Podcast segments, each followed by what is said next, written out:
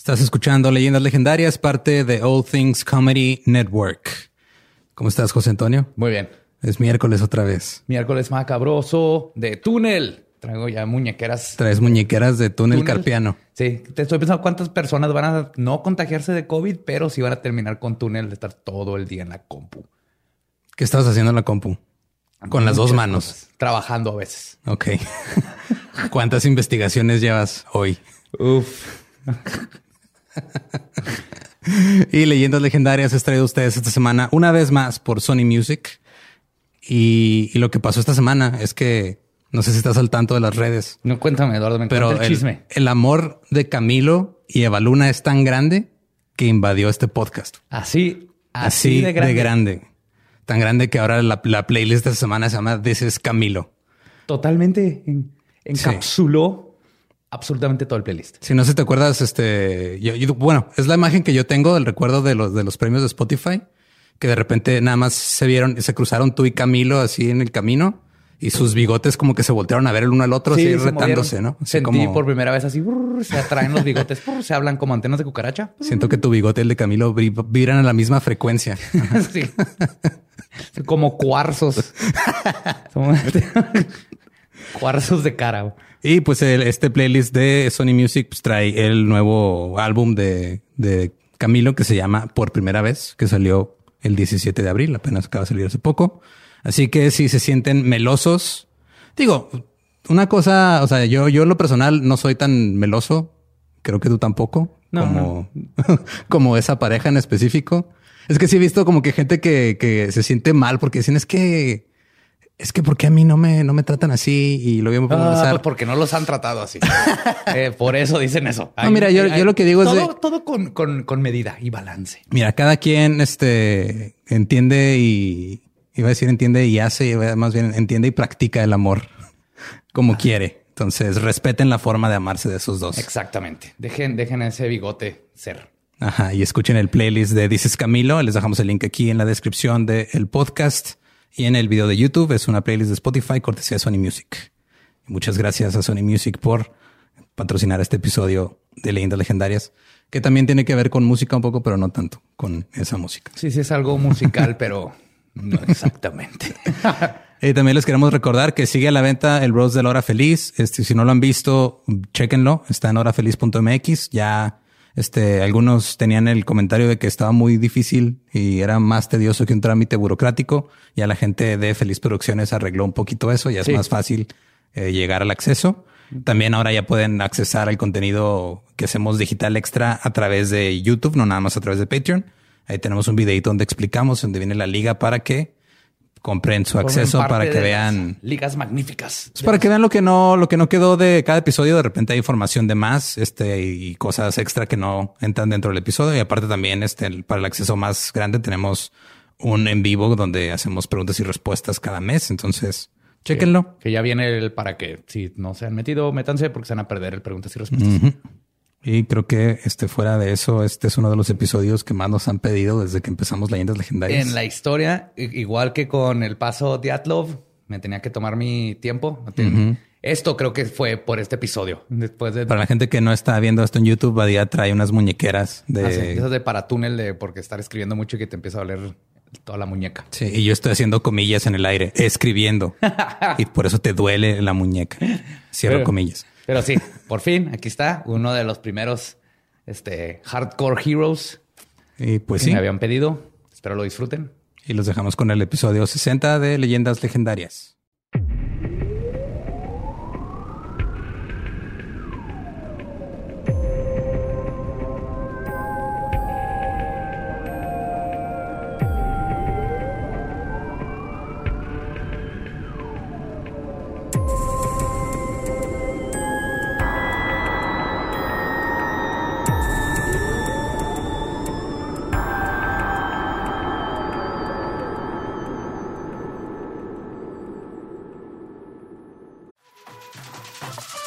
We got a bunch of fries, of course, because when you're Mickey D's, you got to get fries. Delicious.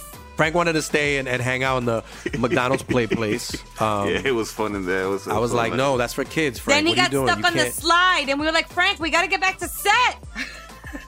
we got back in time, guys. We got back in time. Oh, yeah. McDonald's, everyone has an order. Go get yours today. Ooh, ooh.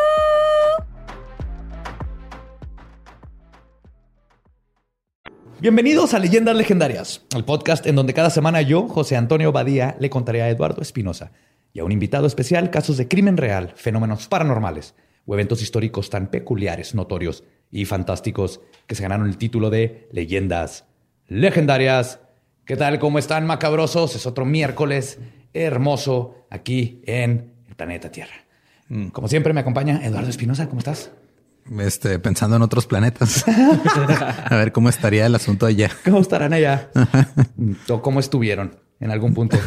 y pues ya saben, en la silla embrujada, Borré. Mario Capistrán. Muchas gracias. ¿Cómo estamos? Es un Muy honor bien. tenerte aquí. Te, te- te extrañé toda la semana. Yo también a ustedes dos los extrañé mucho y a Gabe que está ahí. Pero pues es que tenemos que estar encerrados, güey. Ya, ya estoy harto. Ya. Hay que Ya. siembra un, un árbol y verlo crecer. Ya sembré algo. Y se está creciendo y estoy orgulloso eso de es, eso. eso es este. En un futuro, cuando se caiga la economía, tú vas a Sí. sobrevivir vendiendo ese algo. o consumiendo ese algo.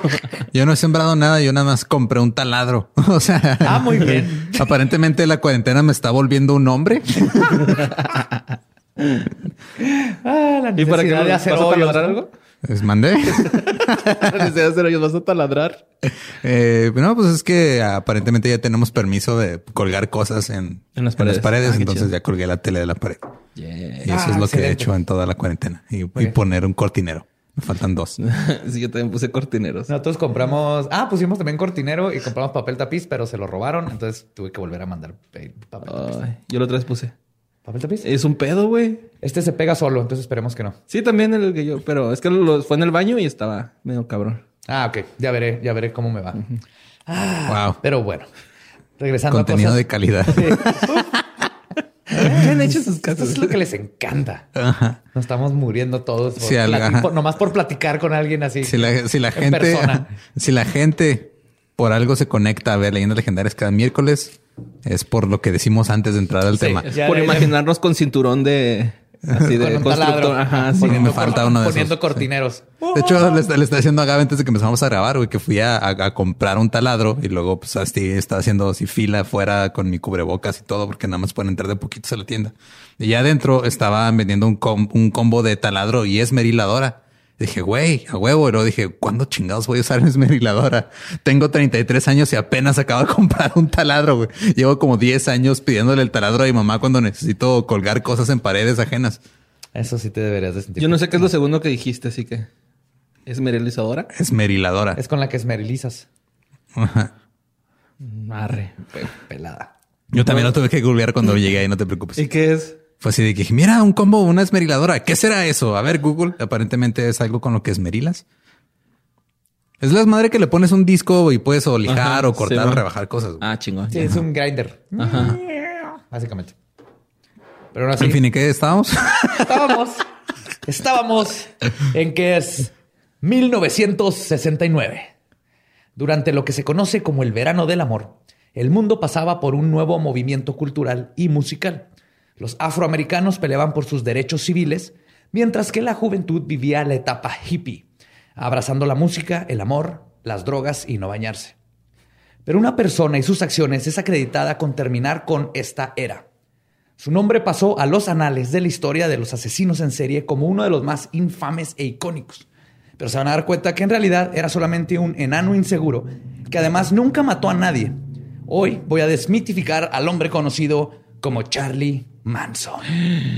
Mr. Manson. Eso es que Mr. una Crowley. sí. Iba a cantar una de Marilyn Manson, pero luego los que no son fans no iban a saber qué estaba pasando. Pero así es, vamos a hablar de Charles Manson. Fuck, güey. Creo que es el que todo mundo conoce. Cuando te dicen un asesino en serie, la gente el primero que piensa es Charles Charles, Manson. Manson. Nos dar cuenta que ni, ni siquiera es asesino. mucho No, menos es, en serie. es un- es un Es líder de culto, es un culero, culto. pero nunca fue asesino. Así el meme del abuelo Simpson. Podrá ser bla, bla, bla, bla, bla, pero nunca estrella porno. Ah, sí. Ese meme es lo mejor. Pues para entender a Charlie Manson, como con muchos monstruos, tenemos que conocer a su mamá. Ada Kathleen Maddox Ingram nació en 1918. ¿Le podemos decir Mam Manson? Manson nació en 1918 en el condado Rowan, en Kentucky, en los Estados Unidos. Su madre, Nancy, abue Manson, no sé, ya no queda. Su madre Nancy era una fanática fundamentalista religiosa nazarena que creía en la Biblia como algo que se debía tomar literalmente y era tan estricta que a sus dos hijas no las dejaba usar maquillaje, cortarse el cabello, ir al cine o bailar. Wow. Para Nancy, bailar era, y cito, esencialmente mover tu cuerpo de forma sugestiva con un chico, quien invariablemente tendrá sus deseos impíos exacerbados. Y esto trae a las niñas directo a la orilla del precipicio ardiente de Satanás. Es, es- es como la versión este sub ultra religiosa de la frase de el baile es una expresión vertical de un deseo horizontal. Ajá, eh, sí, básicamente. Ok. Sin meter al diablo ahí. Pero esta sí metió al diablo. Era como la película de Footloose. Pero sin Kevin Bacon y las cosas sin Kevin Bacon no saben chido. Las cosas sin bacon no saben chido, güey. Exacto, güey. Y las cosas con bacon o Kevin Bacon son mejores. Así de fácil. Y como es común en estos casos, este tipo de crianza solo hace que los adolescentes busquen rebelarse con más ganas de las estrictas e injustas normas de sus padres. Y es así como Kathleen Maddox, Manson, quedó embarazada a sus 15 años de un criminal común de 23 años llamado Colonel, Colonel Scott, a quien conoció en un bar llamado Ritzy Ray's. Que ya me imaginé cómo está el bar Ritzy Ray's. Así es como se, como se oye. Quien, aparte de mentirle de que era un coronel, y no, nomás era su nombre, Coronel Scott, también Técnicamente no mintió. No. No, soy- Fue sincero. Ajá, fue sincero, güey. pues, fu- le funcionó ser sincero. También evitó mencionar que estaba casado. Ahí sí la cagó. Ay, ajá. Después de tomar su primera cerveza, Kathleen se enamoró de este hombre mayor que le daba atención y para la primavera de 1963 se dio cuenta que estaba embarazada. Colonel Scott predeciblemente abandonó a Kathleen para ella, pero ella no perdió el tiempo y, pa- y aparte, para darle celos a Scott y parte por tener un padre para su hijo, conoció a William Manson de 25 años. Ah, ok. Entonces el apellido de Manson no es de su papá biológico. Ok. Qué culero, ¿verdad? Ni siquiera es tu hijo y aparte tu apellido ya se Ya por sí todo el resto de la historia está asociado con una de las cosas de las personas más asquerosas del mundo. güey. De Manson no se sabe mucho y de eso, de hecho, no se sabe exactamente en dónde lo conoció, pero es muy probable que haya sido en Ritzy Race, porque ahí se la vivía la niña. Se casaron el 21 de agosto y en su licencia de matrimonio, Kathleen puso que tenía 21 años. Tampoco sabemos si William sabía que su novia puberta estaba embarazada o si ella lo hizo pensar que era de él. Pero el 12 de noviembre de 1934, Kathleen dio a luz a un varón en el Hospital General de Cincinnati ¿Cuándo se casaron? ¿Dijiste la fecha? en el 34. Ah, pero, o sea, el- en noviembre nació este Charlie. Ah, perdón. Carlitos El Manson. 21 de agosto del mismo año. Ok, de agosto a noviembre no es suficiente tiempo como para que le pueda decir, ay, es, fue cuatro mesinos. O sea, Eran otros tiempos, los hombres de esos Fue- tiempos creían fue que tres las mujeres se, se hubieran un, ca- un caballo, se les caía la matriz. A lo mejor ya había tenido algo, ¿no? O sea, a lo mejor unos besillos acá y le echó la culpa. Sí, porque antes te No, embarazabas sí, para, y para- o sea, para embarazar a alguien no tienes que echar la culpa, le tienes que echar otra cosa, güey. Así No, no, no. No, antes si, si te besabas y no estás en el matrimonio te podías embarazar Ah, en los 40. Puede Luego ya se inventó el que eso ya no. Que el coito era reglamentario. se reglamentó el coito. Para tener hijos tienes que tener coito. A huevo. Pues este, por casi un mes, el acta de nacimiento del pequeño decía sin nombre. No mames. Sí, güey. Primera cosa, ya sabes que está mal este niño cuando tardaron un mes en. ¿Cómo le vamos a poner? Ah, es al rato, güey. Eh, no hay prisa. Que de hecho es lo que se hace ahora, ¿no? También. O sea, no le pones nombre hasta que empieza a hablar. O nomás hice eso yo. Así. No, así debe ser. Tu primera palabra es tu nombre. Tu primera palabra es tu Ajá, nombre. Y así no debe ¿Qué pedo? Entonces, este, tenemos en la silla a Bagugun. No, de hecho, Tania tiene una historia bien chida de. A de teta, güey. Tenemos en la tía teta. A Gugu. Gugu. A Guagua. Y Machuntu. Na, na, na. Está chido. Sí, estaría bien chido, güey. No, el, este, Tania dice que su, su hermano, el más chico, escogió su nombre él. Porque dice que cuando estaba embarazada, este, su mamá, mi suegra, este, le, le tocó la, le, le tocó el vientre de Tania y le empezó a decir diferentes nombres. Y cuando llegó a, a Javier, sintió que pateaba. Entonces volvió a decir otros nombres hasta que varias veces cuando decía Javier, nada más pateaba con ese nombre. Entonces por eso se llama Javier. Y nada, que era el nombre que le cagaba, ¿no? Chingado. Les dije que no. Sí, sí. no, Juaca, no, ni de pedo, este ni de pedo. Ajá. No, van a decir el Javis, no. Pero mínimo pensaron en ponerle nombre, güey, no que este, güey. O sea, ya No, tenía. güey. Hasta el 3 de diciembre finalmente lo nombraron Charles Miles Manson. Este es un bonito nombre. Charles Miles Manson. Suena a nombre de jazzista, güey. Sí. Miles Davis. Por Miles Oh, Davis. Charles Miles Manson. Charles, no, Charles Miles Manson me suena más como a, a- a cantante de country, outlaw. Bueno, ándale, sí. Pues Pero como sí, lo que hace Manson, Miles. ¿no? Ya es que toca la guitarrilla acá. Sí, hay Ajá. varias Vamos a llegar a canciones. eso, güey. En honor al padre de Kathleen, quien había muerto de neumonía en 1931. Se llamaba Charles. ¿Era neumonía típica o regular? neumonía de los 30, güey. ok. Neumonía. La ahora abuela Nancy, a pesar de su religiosidad, hizo lo correcto. Se enojó con el pecado, no con la pecadora, y aceptó a su nieto con mucho amor y muchas ganas de enseñarle el camino a Jesús. Y por eso se dejó el pelo largo en la barba, al güey. Sí, güey. Uh, no, güey. El peor fail de la historia. Voy a llevar a este niño por el camino del La otra bien. vez leí el mejor tweet del mundo que decía que, que los hombres blancos no le deberían de permitir tener el pelo más abajo de los hombros. No hay un hombre blanco con el pelo largo abajo de los hombros que haya hecho algo bueno jamás. güey. Cuidado. Steven Seagal, güey. Bueno, no es tan blanco. Lo traía de colita. Steven Seagal está bien pinche loco. Y no güey. tiene que ser algo violento. O sea, no queremos otro Gianni. Ese tipo de cosas. le han Güey, hecho Michael daño. Bolton, el especial que sacó en Netflix, está bien Ah, sí, pero ya trae el pelo corto. Ok. Esta oportunidad rápidamente se hizo presente, ya que el, in- el instinto maternal de Kathleen sucumbió a las ganas de tirar pari cuando cumplió 16. ¿Me estás diciendo que le dejó encargada la bendición a la mamá? Sí, sí, sí, obviamente. Charlie era dejado encargado con la abuela, los tíos o niñeras, mientras que Kathleen experimentaba de su nueva libertad que su madre le privó durante su pasado. Que esto es bien común. Ajá, eso Si pasa alguien ha mucho. estado en escuela católica como yo, te- te- no tiene ni idea de cuántas mujeres terminan embarazadas y hombres embarazando mujeres porque están tan limitados y restringidos por esta moral. Sí, pues que la pinche hormona. Cuanto pueden, salen en lugar de haberlos educado a. Sí, es "Vas a que tener la- hormona, cuídate. Sí, la hormona está ardiendo, cualquier tiempo, educación que se base en opresión tiene ese, esa Va a concluir en eso. Se te va a reventar en la cara. Se te va a reventar en la cara. Y sí. A veces. Y todo esto hizo naturalmente Sí, es que, tiene tanto tiempo ahí que se revienta donde sea, güey, esa madre. Esto naturalmente hizo que William Manson se, se cansara de su esposa puberta y el 30 de abril de 1937 la corte le otorgó el divorcio bajo el motivo de, y cito, negligencia grave del deber. ¿A qué se refiere con eso? Porque son, es- estamos hablando de los 30, güey, y para mí negligencia grave del deber. Me suena a que el juez dijo, esta no está lavando los trastes, no está planchando y no... Y no está cuidando a su Ajá, no hijo está y no su- está yendo a la casa. Pues fue por no eso. está- ajá, todo.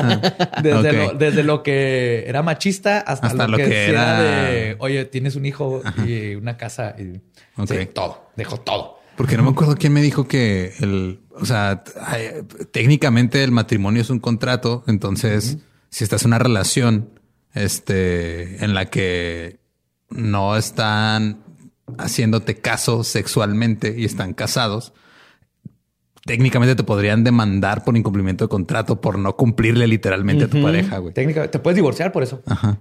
Sí. Yo no sabía eso. También hay una de que te puedes divorciar eh, si duraste mucho con una persona, ¿no? Y no te casaste al fin, algo así. Que creo que se la aplicó Shakira a alguien, güey. o- No, creo que es al Shakira. revés.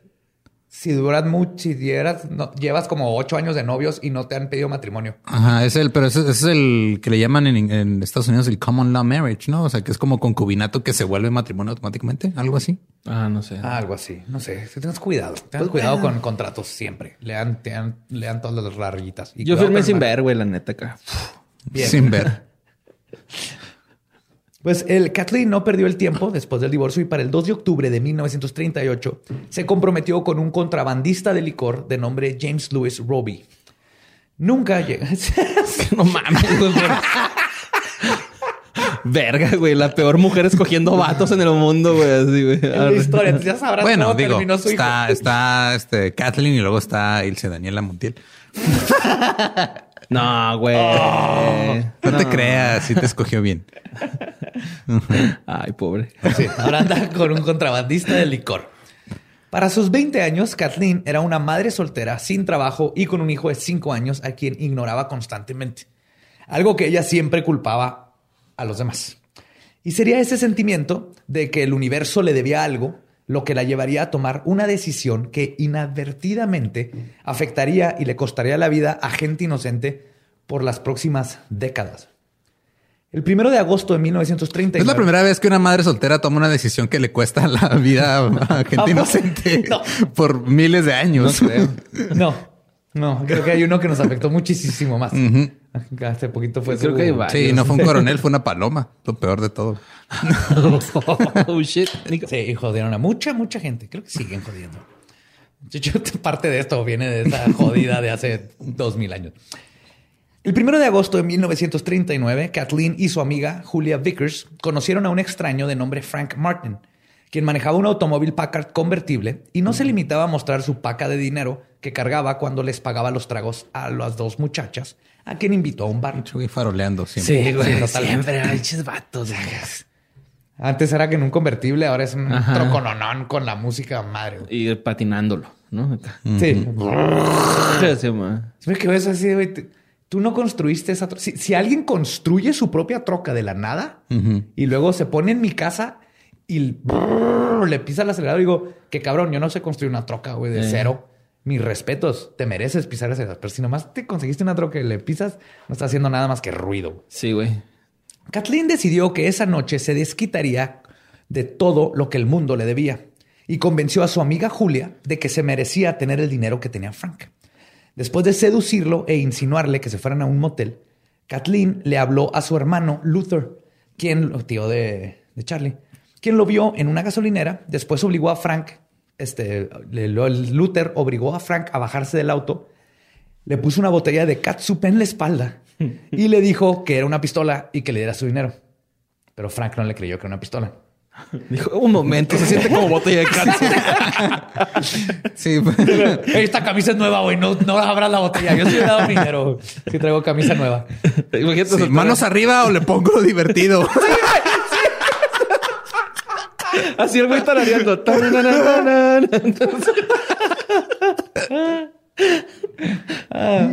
Pues Frank no le creyó y Luther lo golpeó en la cabeza con la botella.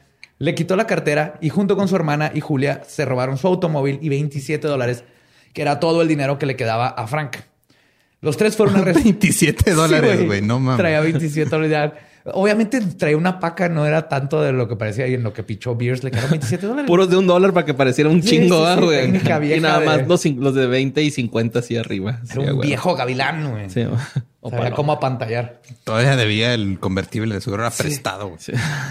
Pues los tres se llevaron. Rentado, el- sí, era prestadote a huevo. Se robaron el convertible y fueron arrestados al día siguiente.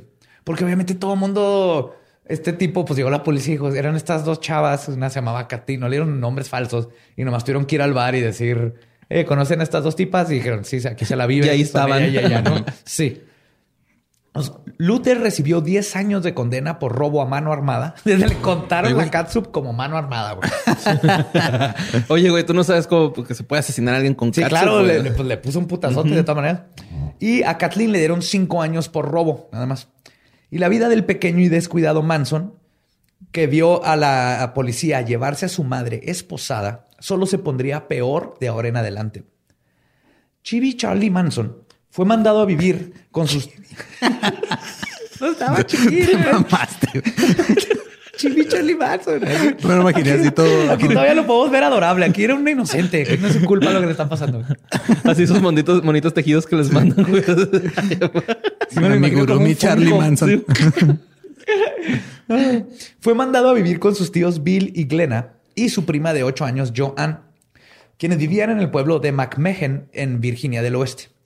Ya que la penitenciaría donde estaba su madre, que estaba en Mountsville, quedaba a 5 millas de casa de sus tíos, y su abuela creyó que era importante que Charlie pudiera visitar a su madre lo más seguido que pudiera. Por eso lo mandó a vivir para allá. Pero en retrospectiva, esta idea no fue tan benéfica para Chibi Charlie Manson. Verán, la vida de un niño básicamente abandonado por su madre y medio criado por una abuela fanática religiosa lo transformó en un niño mal adaptado socialmente, quien a su corta edad ya era un man- manipulador emocional, mentiroso compulsivo y mostraba actitudes violentas cuando no le hacían caso. Apenas tenía cinco años. No mames. En una ocasión atacó a su prima Joan con una hoz que encontró en el jardín.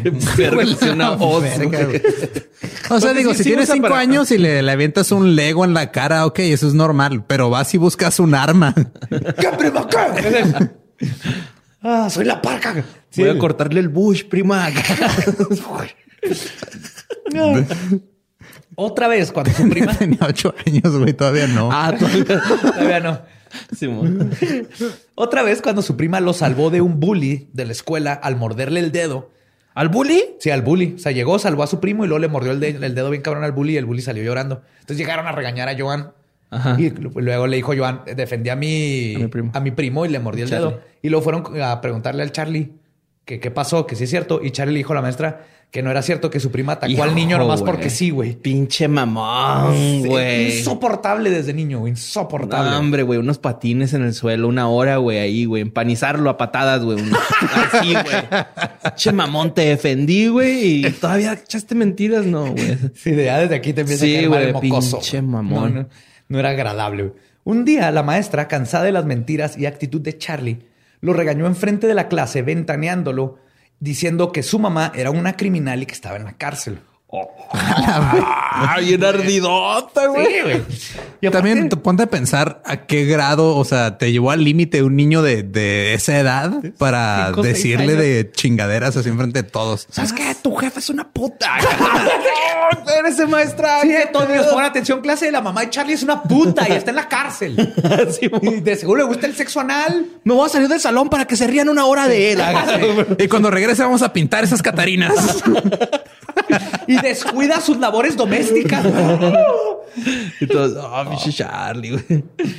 Charlie rompió en llanto y no paró hasta llegar a su casa, donde su tío lo recibió. Lo escuchó, lo confortó y le dijo que había tenido un momento traumático en su vida. No se crean. Para enseñarle que los niños no lloran, güey. Lo vistió en un vestido de su prima y lo hizo ir al día siguiente a la escuela vestido como niña. No te pases de ver. para no que mames, aprendiera güey. a, y cito, no ser un maricón. Así. Lo hizo al revés el tío, güey. No- Totalmente, güey. Es que no tenía, o sea, todo esto sí es una víctima, Charlie, aquí. Es un Sí, güey. Pobrecito, güey. O sea, Y era un mocoso malcriado, pero no es su culpa ser un mocoso malcriado, es culpa de cómo te crías. de- ajá, sí. De, de ahí la palabra mal. Aparte, no tiene nada malo, güey, usar un vestido, güey. No, claro que no. sí. Pero en estos tiempos, pobre niño no sabía qué onda y, y lo venía todo traumado y ahora lo traumas más. Cada que Charlie recibía una reprimenda, simplemente se guardaba el odio y parecía no importarle los castigos.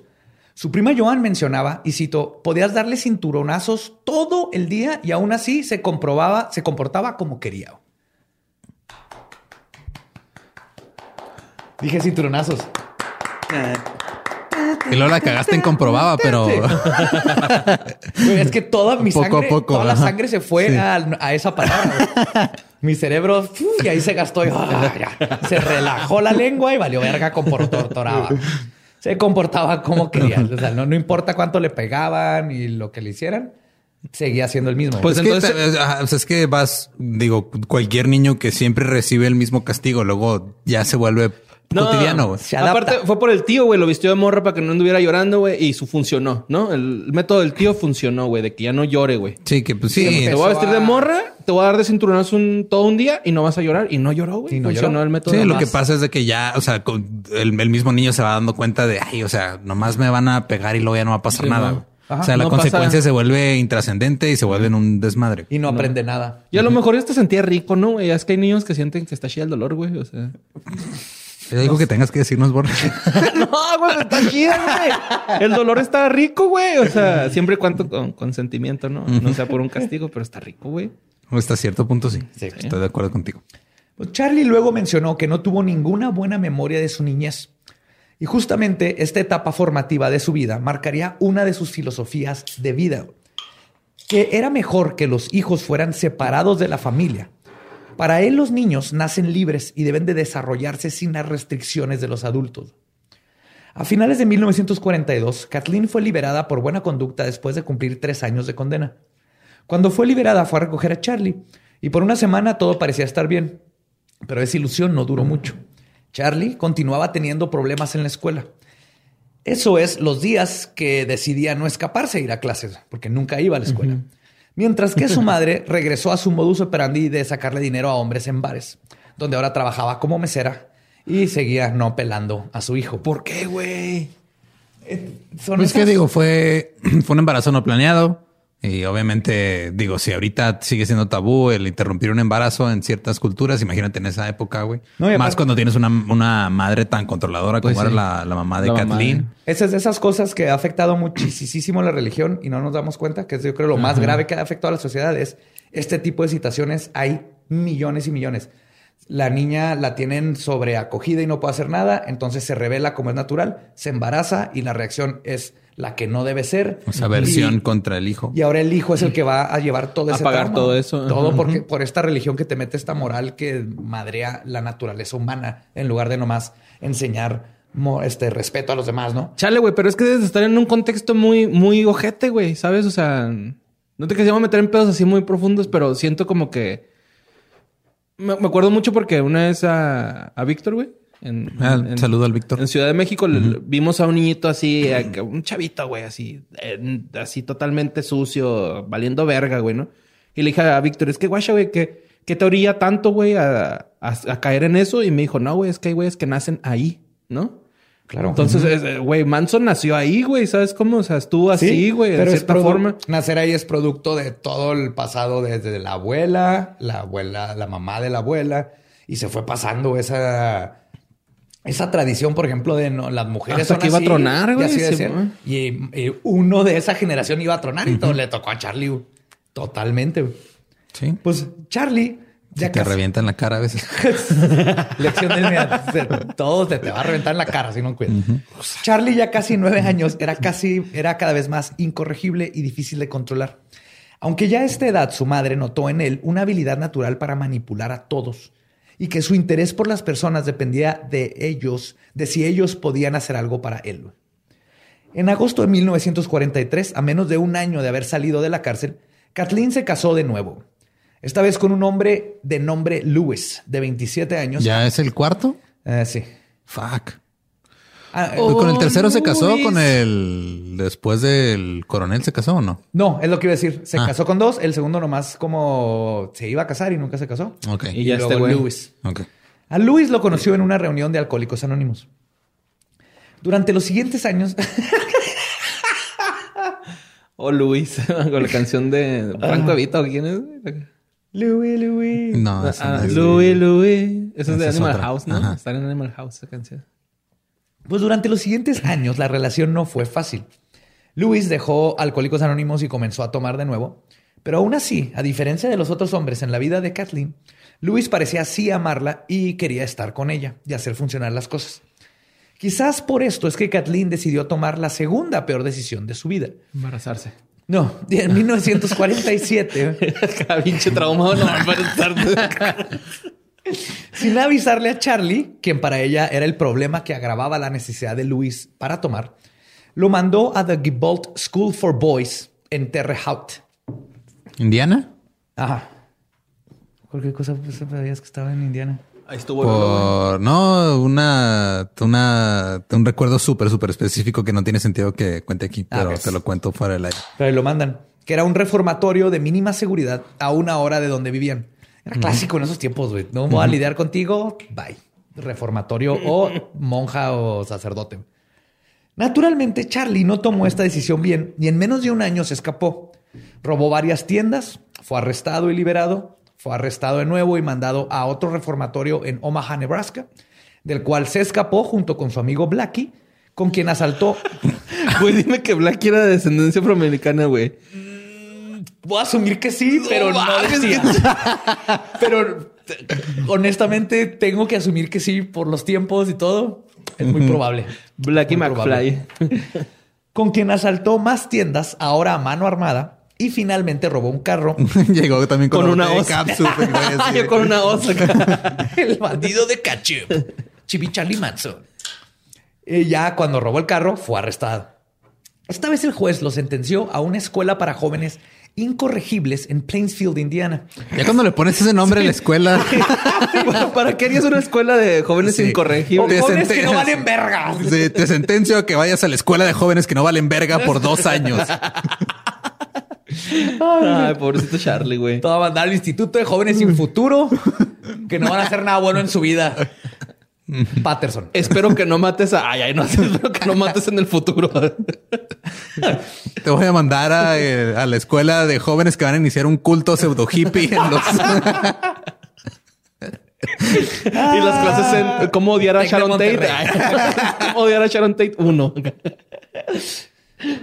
Y pues es aquí donde Charlie, de 12 años, recibiría una de las lecciones más duras de su vida. A diferencia de los otros reformatorios, esta escuela estaba reservada para jóvenes verdaderamente problemáticos. Muchos de ellos criminales violentos que por su edad no podían ser mandados a prisión. Oh, o sea, el güey era. Le, le tocó llegar a toparse con criminales de neta cuando él era así. un- Amateur. Él era un cholillo que, este, que se estaba revelando y robaba este, cosas de tiendas. Nomás robó una vez a punta de pistola, pero no era violento. Sí, nomás estaba pues sacando la Estaba tratando de sobrevivir. Siendo un joven rebelándose porque odiaba a todo el mundo, ¿no? Y pues, su mamá no En su estaba ahí. contexto social. Sí, exacto. Víctima de su crianza. Ajá. Charlie se había acostumbrado a salirse con la suya, manipulando a los demás, pero rápidamente se dio cuenta que esta técnica no funcionaba con criminales. Mani- manipúlame este filero, pendejo. ni con custodios sociópatas particularmente sádicos que eran conocidos, eh, que eran como eran conocidos los guardias de este lugar. oh, ok. Sí, era el típico, eran vatos que están ahí para partirte la madre con lo más mínimo, güey. Y este güey ya tenía entrenamiento de no llorar, güey. O sea, Ah, le iba a ir de la... pinches putazos. Y el güey así, no voy a llorar viéndolo a los ojos, ¿no? Así sangrando de la boca. Ay, Pero deja que encuentre una os, culero, y vas a ver. Deja que nada más tenga ganas y te los echo. Te va a reventar, güey. Además de las golpizas disciplinarias que recibía constantemente, en la primera semana, Charlie fue abusado sexualmente por varios custodios liderados por uno de los, perdón, por varios este, prisioneros liderados por uno de los custodios. O sea, uno de los guardias agarró a, Cha- a Manson, lo metió con unos prisioneros para que lo violaran. para que lo violaran, básicamente. Siendo un niño de complexión delgada y de baja estatura, de hecho ya de adulto no medía más de 1,60. güey. Ah, estaba bien chaparro, güey. Estaba bien chaparrito. No mames, mi morra mide casi eso, güey. Ahí está. Podría ser mi morra, Charlie Man. De hecho, hagan lo que yo hice, agarren una, un- Una cinta de una medir. cinta de medir y pónganlo y fíjense de dónde les llegaría Charlie Manson y cambias completamente tu forma Es lo de mismo verlo. que Tom Cruise, güey. Tom Cruise también mide unos Sí, 60. unos 60. Pero Tom está. Cruise sabe andar en moto en cabrón y manejar. No, jets. pues, por pero- eso, ajá, pero porque tiene que compensar su estatura, Ah, por eso sí, se avienta de y, aviones. Y no tiene eh, alineada su dentadura, Su güey. dentadura, Ujú. ajá. Eso está bien. raro. Está bien asqueroso, güey. Y anda en cientología. Ah, otra cosa que tienen en común, pero ahorita llegamos a eso. Ujú. ¿También Manson estuvo en la cientología? Uh, uh, uh, ahorita ves. Lo que empezó, de hecho, aquí eh, por su estatura y su este, estar tan chiquito, se convirtió en presa fácil y el abuso sexual se tornó en algo rutinario, al grado de que Charlie comenzó a disociarse del abuso y en entrevistas posteriores diría, y cito, el que te violen no es gran cosa, solo lo superas y ya. Fuck. A ese grado llegó, güey. Ok, iba a decir una pendejada. Además de su disociación, también desarrolló un sistema de defensa que le duraría toda su vida y que van a reconocer para, lidera- para lidiar con el abuso que se llamaba su, y cito, Insane Game o su juego insano, que Sí, consistía... que es lo, el clásico video que a cada rato comparten de cuando le preguntan quién eres y lo hacen chingo de caras y dicen no soy nadie. Ah, que siempre... Ajá, y está haciendo I'm caras y todo nobody. eso. Nobody. Así es. Créeme, si yo empezara a asesinar, no quedaría nadie vivo. Oh, pinche dramático. De güey. menos de un metro, porque si estaban más altos, pues... Sí, pendejo, me quieres manipular, chaparro. que consistía eh, justamente en que cuando veía en, se veía en cualquier situación donde se sentía amenazado y no podía protegerse, comenzaba a agitar los brazos salvajemente como si estuviera poseído, mientras hacía expresiones faciales extremas, gestos violentos y este todo esto intentando hacer creer a sus atacantes que estaba loco. Ay, como un pajarito, güey.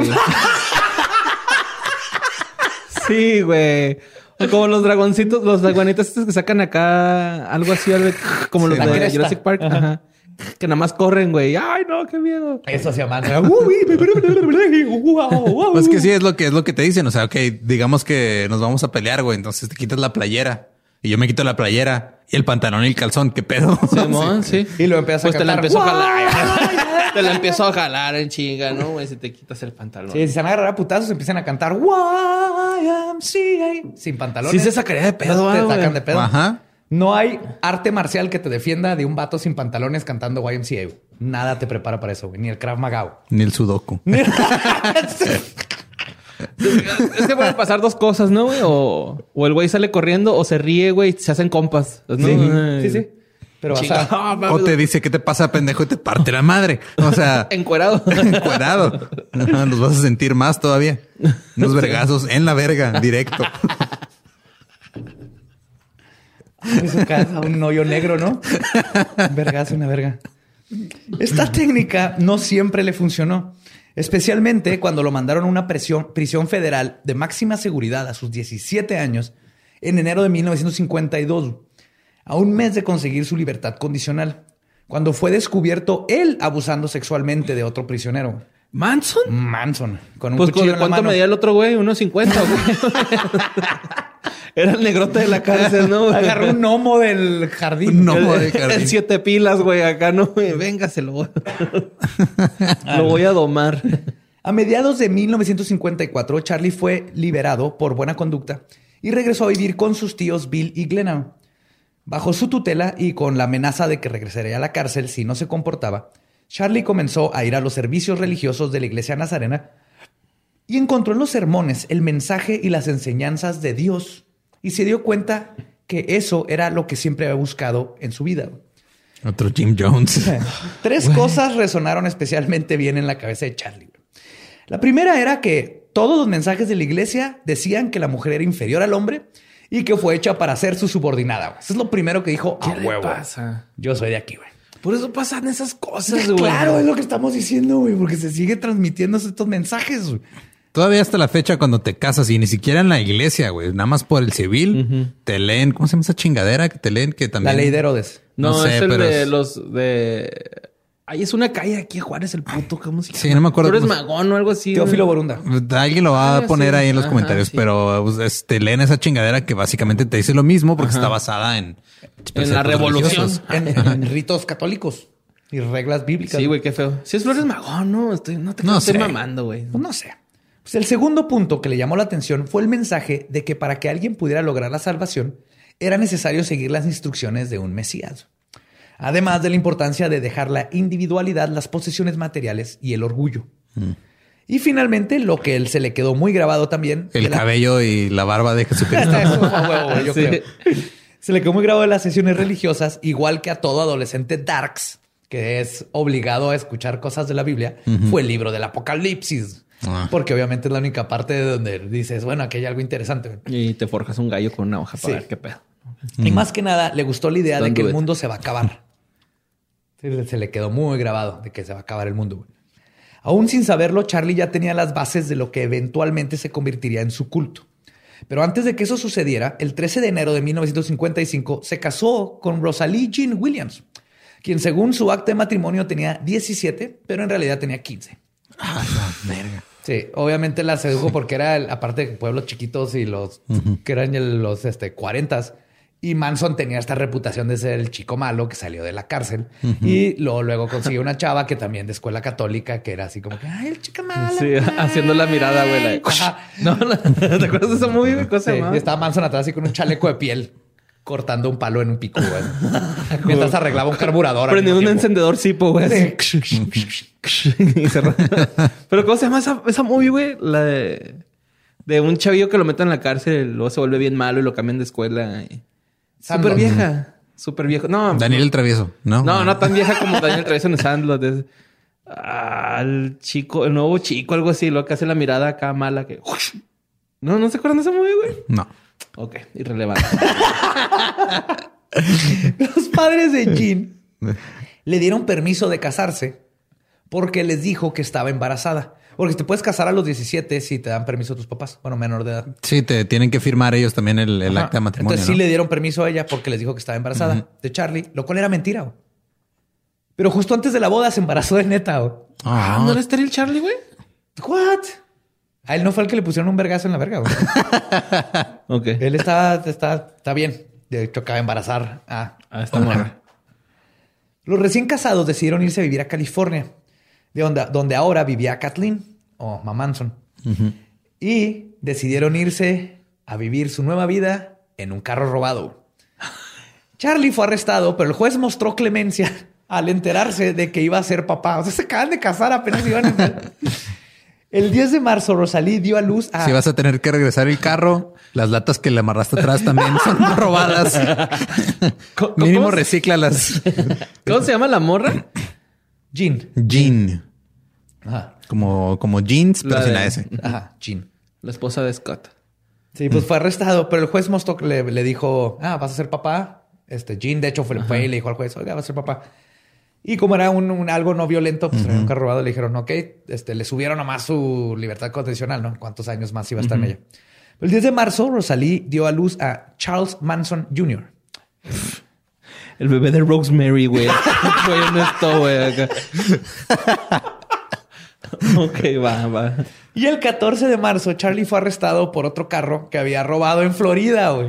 O sea, un juez lo soltó por este carro robado, pero lo agarraron por otro carro que tenía. Fí- Fíjate, al, al principio, güey, te iba a decir que cuando, cuando yo tuve conciencia, mi papá me dijo, güey, a mí no me importa si seas barrendero mientras es el mejor barrendero del mundo. Manson es el peor ratero del mundo, güey. O sea, es el más famoso, güey, de todo, güey, pero es el peor, güey. O sea, no trascendió, güey. Igual que la mamá que le agarraron en chingue. Sí, güey. Los genes a cagarla en todo, güey. Sí, no es bueno para nada. Eso Para cagarla. Es bueno para cagarla. Sí. Para valer ver. Y de hecho, pues esto no viene en la historia, pero el Charles Manson Jr. se suicidó ya años después porque no aguantó. No. ¿Lo de su papá? Ajá.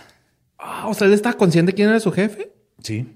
Nunca lo vio ni nada. pero- Ah, es que ve, güey, tenía buen corazón de padre, ¿no? O sea, no abandonó a su hijo como a él, güey. Yo creo haber... ¿O lo abandonó? No, no, no. No, sí lo abandonó. Vamos, vamos, adelante. Ajá. Eh, fue arrestado de nuevo y fue mandado a Terminal Island en San Pedro, California, una de las pocas prisiones federales hechas para contener prisioneros de bajo riesgo y no violentos. Y seguiría justo aquí donde se terminaría de forjar la personalidad del Mesías que asociamos con Charles Manson. En prisión ofrecía cursos, ofre- la prisión, perdón, ofrecía cursos para terminar tu carrera o aprender algún oficio. Y Charlie decidió que el oficio que iba a aprender era el de ser proxeneta. Además, tomó un curso de Dale Carnegie. Dale Carnegie era un exitoso life coach antes de que les dijeran life coach, que escribió el libro How to Win Friends and Influence Influence People. People. Cómo ganar amigos e influenciar a la gente. Que hasta la fecha lo siguen recomendando para cursos de ventas y de Es, todo eso. es- es horrible, es horrible. Es otro coaching, es otro de donde empezó el coaching. Y, igual que con la Biblia, Charlie solo se enfocó en las partes que él consideraba importantes para su crecimiento. Entre sus nuevas mantras de vida que aprendió fue, del curso fue, y cito, todo lo que tú o yo hacemos nace de dos motivos, la necesidad sexual y la necesidad de ser alguien más grande en la vida. Otra, otro término del libro es, y cito, la única forma de influenciar a alguien más es hablándole de lo que esa persona quiere y enseñándole cómo conseguirlo. La otra es, haz que la otra persona se sienta importante y usa la tea- tea- teatralidad, perdón, dramatiza tus ideas. Güey. Como ven, esto está en fuego, ya, estás, ya, ya estamos viendo al Manson que conocemos. Ajá, sí, pinche político, güey, ¿no? Sí, no sé quién le está dando estas pinches, porque le da estas clases a presos. Charlie era pequeño de estatura. Porque la mayoría de los presos no se va a ir a, iniciar un culto y matar gente, güey. Porque la mayoría de los presos están ahí y, y, digo, unos se reforman y todo. y Sí, la aprenden mayoría se quiere reformar. Pero de vez en cuando sale un pendejo que tiene un complejo de inferioridad por su estatura y, y es un desmadre. Sí, Y porque lo Sí, golpeaban, y lo violaron y un chingo de cosas, ¿no? claro. Sí, fue la tormenta perfecta como Sí, se va formando todo esto. Nada más, o sea, cuando... ya es que cuando eres chaparro y, y te sientas para alcanzar la mesa, te ponen unos... Este... unos directorios. Le ponían esos en las rodillas cuando lo... Lo- Yo quedaba pregunta chido. al aire, pregunta al aire. Con la altura de la cama quedaba chido, ¿no? Antes de que alguien se ofenda, este imbécil hizo unas cosas bien culeras en la vida. Charlie era pequeño en estatura y toda su vida vivió como víctima. Con todo lo que aprendió hasta este punto en su vida, se dio cuenta que no necesita ser físicamente más grande que el otro para dominarlo. Lo que necesitas es convencerlo de que te necesita. En 1957, su esposa Rosalie le entregó los papeles de divorcio en la cárcel. Él se sintió traicionado, pero sin mucho más que pudiera hacer, decidió continuar estudiando su nuevo oficio. Proxeneta. ¿sí? Aprovechando que estaba rodeado de criminales, decidió aprender de la mente criminal. Ahora sí se fue con los proxenetas, perdón, enfocándose en la parte que él percibía como su habilidad para manipular y controlar a las prostitutas, que era lo que le llamaba más la atención. En sus malintencionados estudios aprendió que los pimps consideraban que las mujeres que han vivido un evento traumático eran las más fáciles de manipular.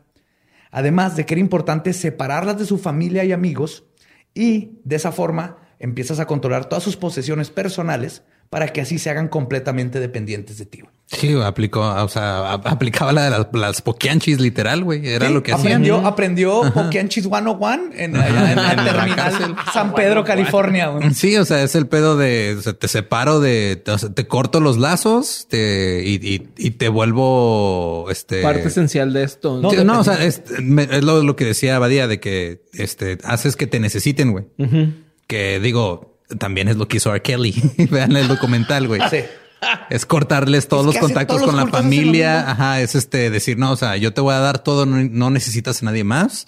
Yo voy a controlar tu vida porque yo soy el que, el que sabe qué el pedo, que güey. puede que hacerlo, ¿no? Y, y a la hora de que dices, ¿sabes qué? Ah, esto no está tan chingón, güey. Eso que nos metamos hurones todas las noches, como que ya no me gustó. Pero dices, ¿y ahora dónde me voy, güey? Ya no tengo dinero. Eh, estoy a 10 mil millas de, de mi estado. Sí, es lo- lo- los metes a la gente un contexto en el que sienten que aunque se salgan no van a tener a dónde ir ni con quién ir. Entonces ya dicen, no, pues es que no me queda de otra más que Y seguir aquí. Y, lo te- y muchos lo que hacen es que para, para sobrevivir eso se convencen de que están bien. Y de ahí Como los que sí se tomaron el, el- y el- Ah, los que se tomaron el Flavor Aid. Ajá. como por gusto. Charlie fue liberado en 1958 e inmediatamente comenzó a poner a prueba su nuevo oficio de proxeneta. Pero fue arrestado al poco tiempo por dar cheques fraudulentos. Sí, güey. Como tú dices, es lo pe- Sí, güey, es el, el peor, güey, criminal de la historia, güey. Su condena fue suspendida gracias a que una de sus prostitutas, Candy Stevens, de 16 años, testificó que se iban a casar y que ella estaba embarazada. También fue falso. Falsísimo. Pero Charlie gana Charlie. Y en junio de 1961 fue arrestado de nuevo por cruzar prostitutas de un estado a otro violando la ley de Mann. Entonces, la ley de Mann fue una ley que se hizo que, que es más act, pero no hay, no hay el equivalente Mann en México. Que es El Mann Act. como, no es una ley, es como un tratado, un acuerdo, ¿no? Más o menos. El punto es de que era para evitar la trata de blancas. De Entonces, en Estados Unidos, si cruzas, si vas con una mujer de un estado a otro con el fin de, De- de lucro, Ajá. eh, te, te pueden arrestar automáticamente, ¿no? Y se llama el Man Act. Man porque- con doble N. Con doble N. ¿Y cómo se enteraban que ibas con ese fin? ¿Confesabas Pues, o, o no por la pinta? no Aquí sé, de seguro, güey. desde que lo agarraron con una niña de 16 años, que también es ilegal cruzar el estado, tú mayor con una niña de 16, Mm. con alguien, con una niña o niño menor de edad, Que no sea familiar. que no sea familiar, es ilegal. Entonces ahí lo agarraron y valió verga, güey. Como toda su vida. Sí. Le reactivaron su condena suspendida de 10 años y ahora Charlie, a sus 26 años, había pasado la mayoría de su vida, de los 12 a los 19, de los 21 a los 24 y de los 25 hasta sus 32 años dentro del sistema penitenciario. Es esta, en esta prisión conocida, este, conoció a Phil Kaufman, quien tenía contactos con la escena musical de Los Ángeles. Mm. Ahí empezó eso. Ahí empezó eso. Ok. Para este tiempo, Charlie ahora estaba en su etapa de músico. Aprendió a, aprender la- a tocar la guitarra en prisión. Y su misión en la vida era ser más grande que los Beatles. Sí, ma. Sí, ya cambió Pero no de tamaño. Más grande. A lo no mejor más de Ringo alto. sí, ¿no? El Ringo sí está chiquito. Dele, quiero ser más grande, no más alto, culero. Yo la, la primera vez, yo, yo no, yo no sabía que Manson este, eh, eh, había escrito canciones hasta que una vez en un, hay un disco de Guns N' Roses que se llama The Spaghetti Incident, que trae como Oh, covers y cosas así. Incident, Y viene una, un track oculto que es un cover de una canción de Manson. Y cuando la escuché, que me puse a investigar, eh, la escribió Manson. A mí lo que me agüita es que tengas un disco de los Guns N' Roses. pero- pero está- está bien. Mira, en mi defensa lo compré pirata en, en 10 varos en Tepito hace un chingo. Entonces, o sea, Sí, digo, está bien, está bien. es una ter- es una terrible defensa, Sí. pero es, es, es lo que hay. Está bien. No, compras- no les diste feria. Pues Kaufman les le, le prometió que le ayudaría a conseguirle una junta con ejecutivos en Universal Studios Music. Además de su contacto musical, Charlie agregó otro concepto a su culto por venir. Y fue gracias a que tomó otro curso en la cárcel. Es que les digo que están dando estos cursos. Esta vez de uno de los cultos más peligrosos del mundo. Sí, ¿Cómo La asesinar a un grupo de personas y, manda- y echar la culpa al satanismo? Sí, pero el- su nombre este, común es la cienciología. Fuck. No mames. Es que si te fijas, Tom los cursos que dan cienciología, el curso de este Carnegie. de Carnegie son cultos y son cursos que no van a estar en la, en, en la, en la cárcel. Obviamente aquí hubo manipulación por los líderes de los cultos para introducir esto en lugares vulnerables, güey, porque también lo que estás haciendo es, eh, ¿qué quieres hacer? ¿Quieres que te metan un picadientes hecho a mano en el riñón o quieres tomar una clase de cienciología? No, pues me voy a la clase de cienciología. güey. Era un picayelo, no un picadientes. Dije así. pica- no, es que con el picadientes haces el arma. Shh, estás en la cárcel, ¿de dónde sacar un picayelo? De el cuarto de picayelo. No sé. El cuarto de picayelos. Dice, por favor, no saquen los picayelos de este cuarto. Sí, ¿por qué te llevas esos picayelos? ¿Lo vas a usar para picar hielo? Sí. bueno, si bien vergas en la cárcel, güey. Estamos listos para la cárcel. Puros güeyes de la onda. ¿ah? ¡Ey, Cenicienta! ¿Te quieres morir ese? Y aparte hacemos la técnica, no te portas como Manson. ¿Qué culero qué? ¿Qué traes, pendejo? No, nos juntamos con los mexas, güey. Pues acá. Como cobra, güey. Le escupes. Y de la misma manera que solo tomó las partes que le convenían de lo que aprendía, de la cienciología se quedó con la creencia de que todos somos seres inmortales atrapados en cuerpos humanos en el planeta Tierra. Y que lo que vivimos aquí es solo el principio de nuestro viaje. O sea, empezó a sacar toda su filosofía de no importa el bien y el mal, matar, vivir, porque esto es nomás el primer paso. Güey. Dan cuenta que tenemos. Güey, ¿ya viste mis manos, mamón? ¿Ya viste mi estatura, güey? Finalmente, el 21 de marzo de 1967, Charlie Manson por fin salió de prisión y se topó con que el mundo había cambiado completamente. La cultura hippie estaba en su apogeo. El LSD era legal, las mujeres estaban rompiendo con los estereotipos de rol en la sociedad y comenzando la revolución sexual. Además, y especialmente en California, el movimiento por los derechos civiles estaba siendo peleado por todos lados. Algo que atemorizaba a Charlie. Porque, ah, para sorpresa de nadie, además de ser un poser manipulador inseguro sin talento, que no aportaba nada a la sociedad y solo buscaba cómo vivir con el mínimo esfuerzo, también era un pinche racista bien mal pedo. Sí, mo. Sí, pues en la, Súper racista. en la cárcel se tatuó la sáustica, ¿no? Acá, ¿Te acuerdas que? Sí, sí. La sosa. Sí. La suástica. La sosa cáustica. La ¿Cómo sosa dije? cáustica. ¿Cómo dije yo? La sáustica. sosa cáustica. Eh, compa, tatué una sosa cáustica aquí. güey. Gracias por arriba, Juárez. Sí, este mezcal. Ay. En la idea para él de que los afroamericanos querían pelear por sus derechos, convenció a Charlie de que esto detonaría una guerra civil en poco tiempo. Viajó a San Francisco, donde entró a la Universidad de Berkeley. ¿Charlie? No a tomar clases, obviamente, sino que a sentarse en los jardines a tocar su guitarra. tu cara así. güey. Sí, a trampar, a trampar. ah, Arre, vamos a buscar morras. güey. Imagínate, viene de. No de mames los- que ese güey compuso Wonderwall porque ahí sí se vaya la Es lo que se sentaba ahí. el- No, pero compuso la de Te quiero tanto,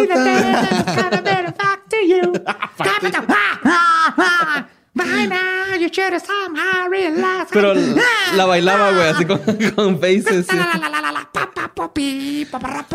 ¿Quién estaría más loco, güey? ¿Noel Gallagher o Charles Manson, güey?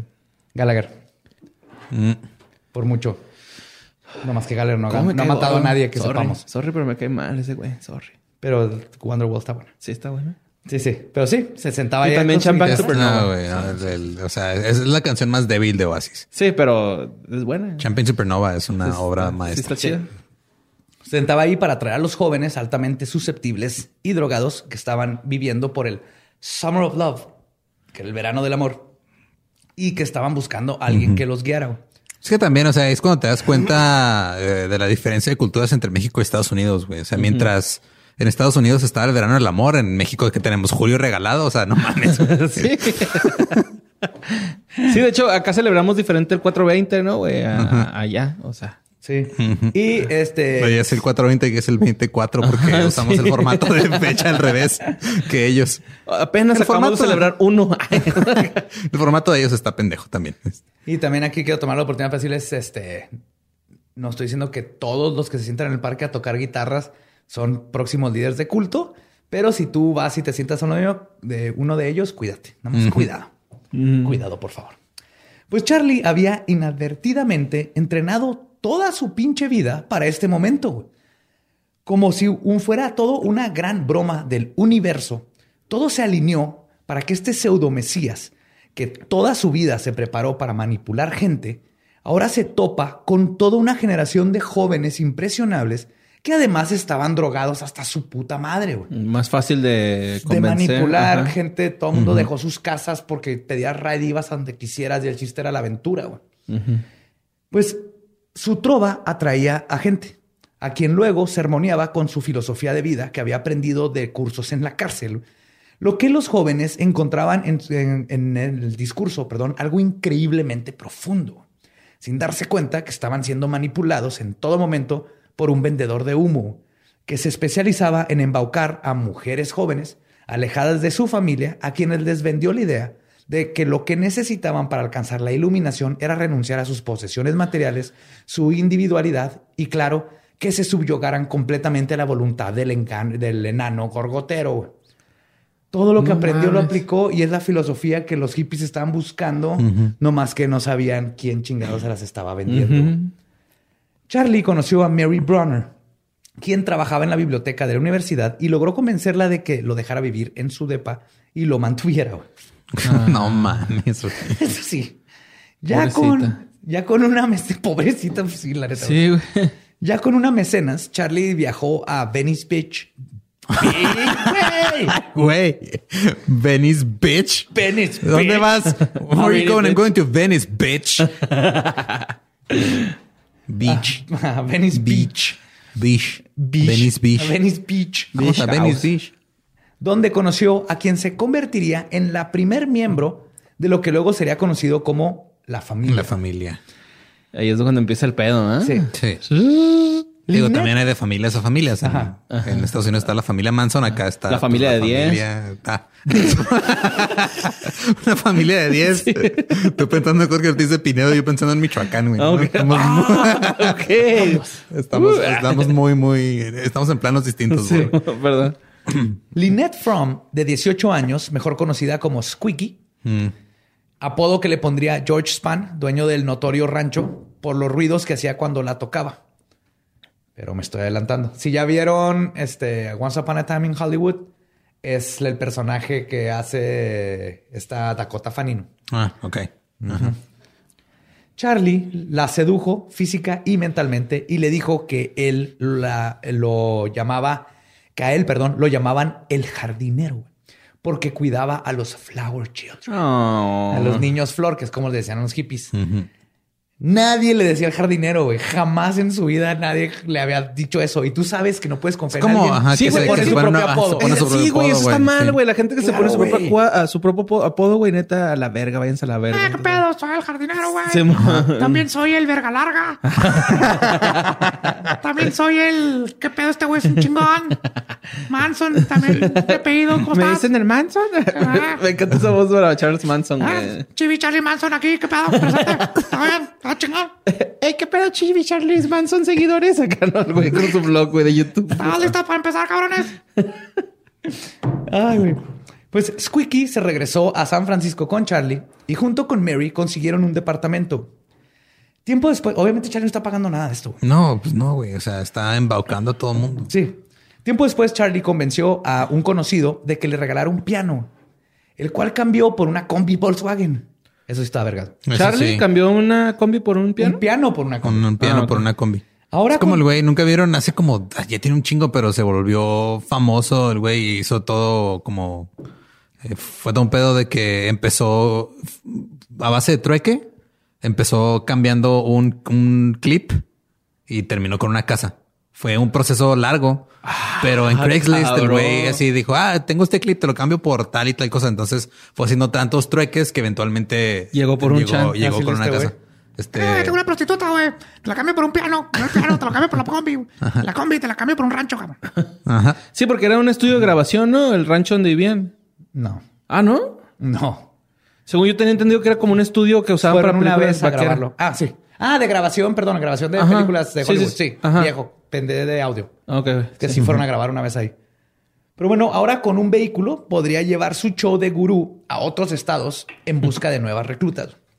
La primera de estas fue Patricia Kre- Krenwinkel o Big Patty. La gran Patty. Sí, La la, gran la Patty. novia de este Harold. Sí. Cuando era estudiante, sufrió de bullying constante, lo que la hizo tener baja autoestima, ya que con frecuencia se burlaban de ella por su sobrepeso y por un crecimiento excesivo de vello corporal causado por una afección endocrina. Conoció a Charlie en Manhattan Beach en 1967 y la convenció de que dejara su trabajo, carro y departamento. Incluso se fue sin cobrar su último cheque. ¿A la pelos? ¿A Gran Patty? pues güeyes están diciendo que... ¿Sí? Sí. Güey, qué vergas, güey, este güey. Ay, güey. O sea, el güey buscaba, buscaba a, a- a gente con la, autoestima tan baja como su estatura, güey. Así los buscaba. Sí, básicamente. Perdón. Cuando le preguntaron que por qué lo hizo, declaró que, o sea, a Patty, declaró que Charlie fue la primera persona que le dijo que era hermosa y que tuvieron relaciones el primer día que lo conoció. O sea, luego lo- Manipulando. para- Manson era buenísimo para saber qué necesita esta persona. Esta persona cree que es fea, entonces a decir que es bonita. Y me lo va a coger. ajá, y le voy a dar todo lo que cree que le falta, lo que... y no, pues lo te chingan. Alguien tiene que hacer el trabajo sucio. no es cierto. No es cierto, no es cierto, no es cierto. Patricia se dio su tarjeta de crédito, lo que les ayudó a subsistir por un tiempo. Cuando se acabaron el crédito, el cuarteto sobrevivía escribiendo cheques falsos y robando. La siguiente en reunirse a la familia fue Susan Dennis Atkins, mejor conocida como Sexy Sadie o Sadie, Sadie. de 19 años. Ella sí es de las que están presas, ¿no? Sadie. Sadie, ajá. Venía, ella venía de una familia problemática, su padre era alcohólico y su madre murió de cáncer. Y Sadie y sus hermanitos quedaron a cargo de diferentes miembros de la familia cuando su padre se negó a hacerse cargo de todos ellos. Era extremadamente religiosa y en futuros testimonios dijo que siempre creyó que Manson era la segunda venida de Jesucristo.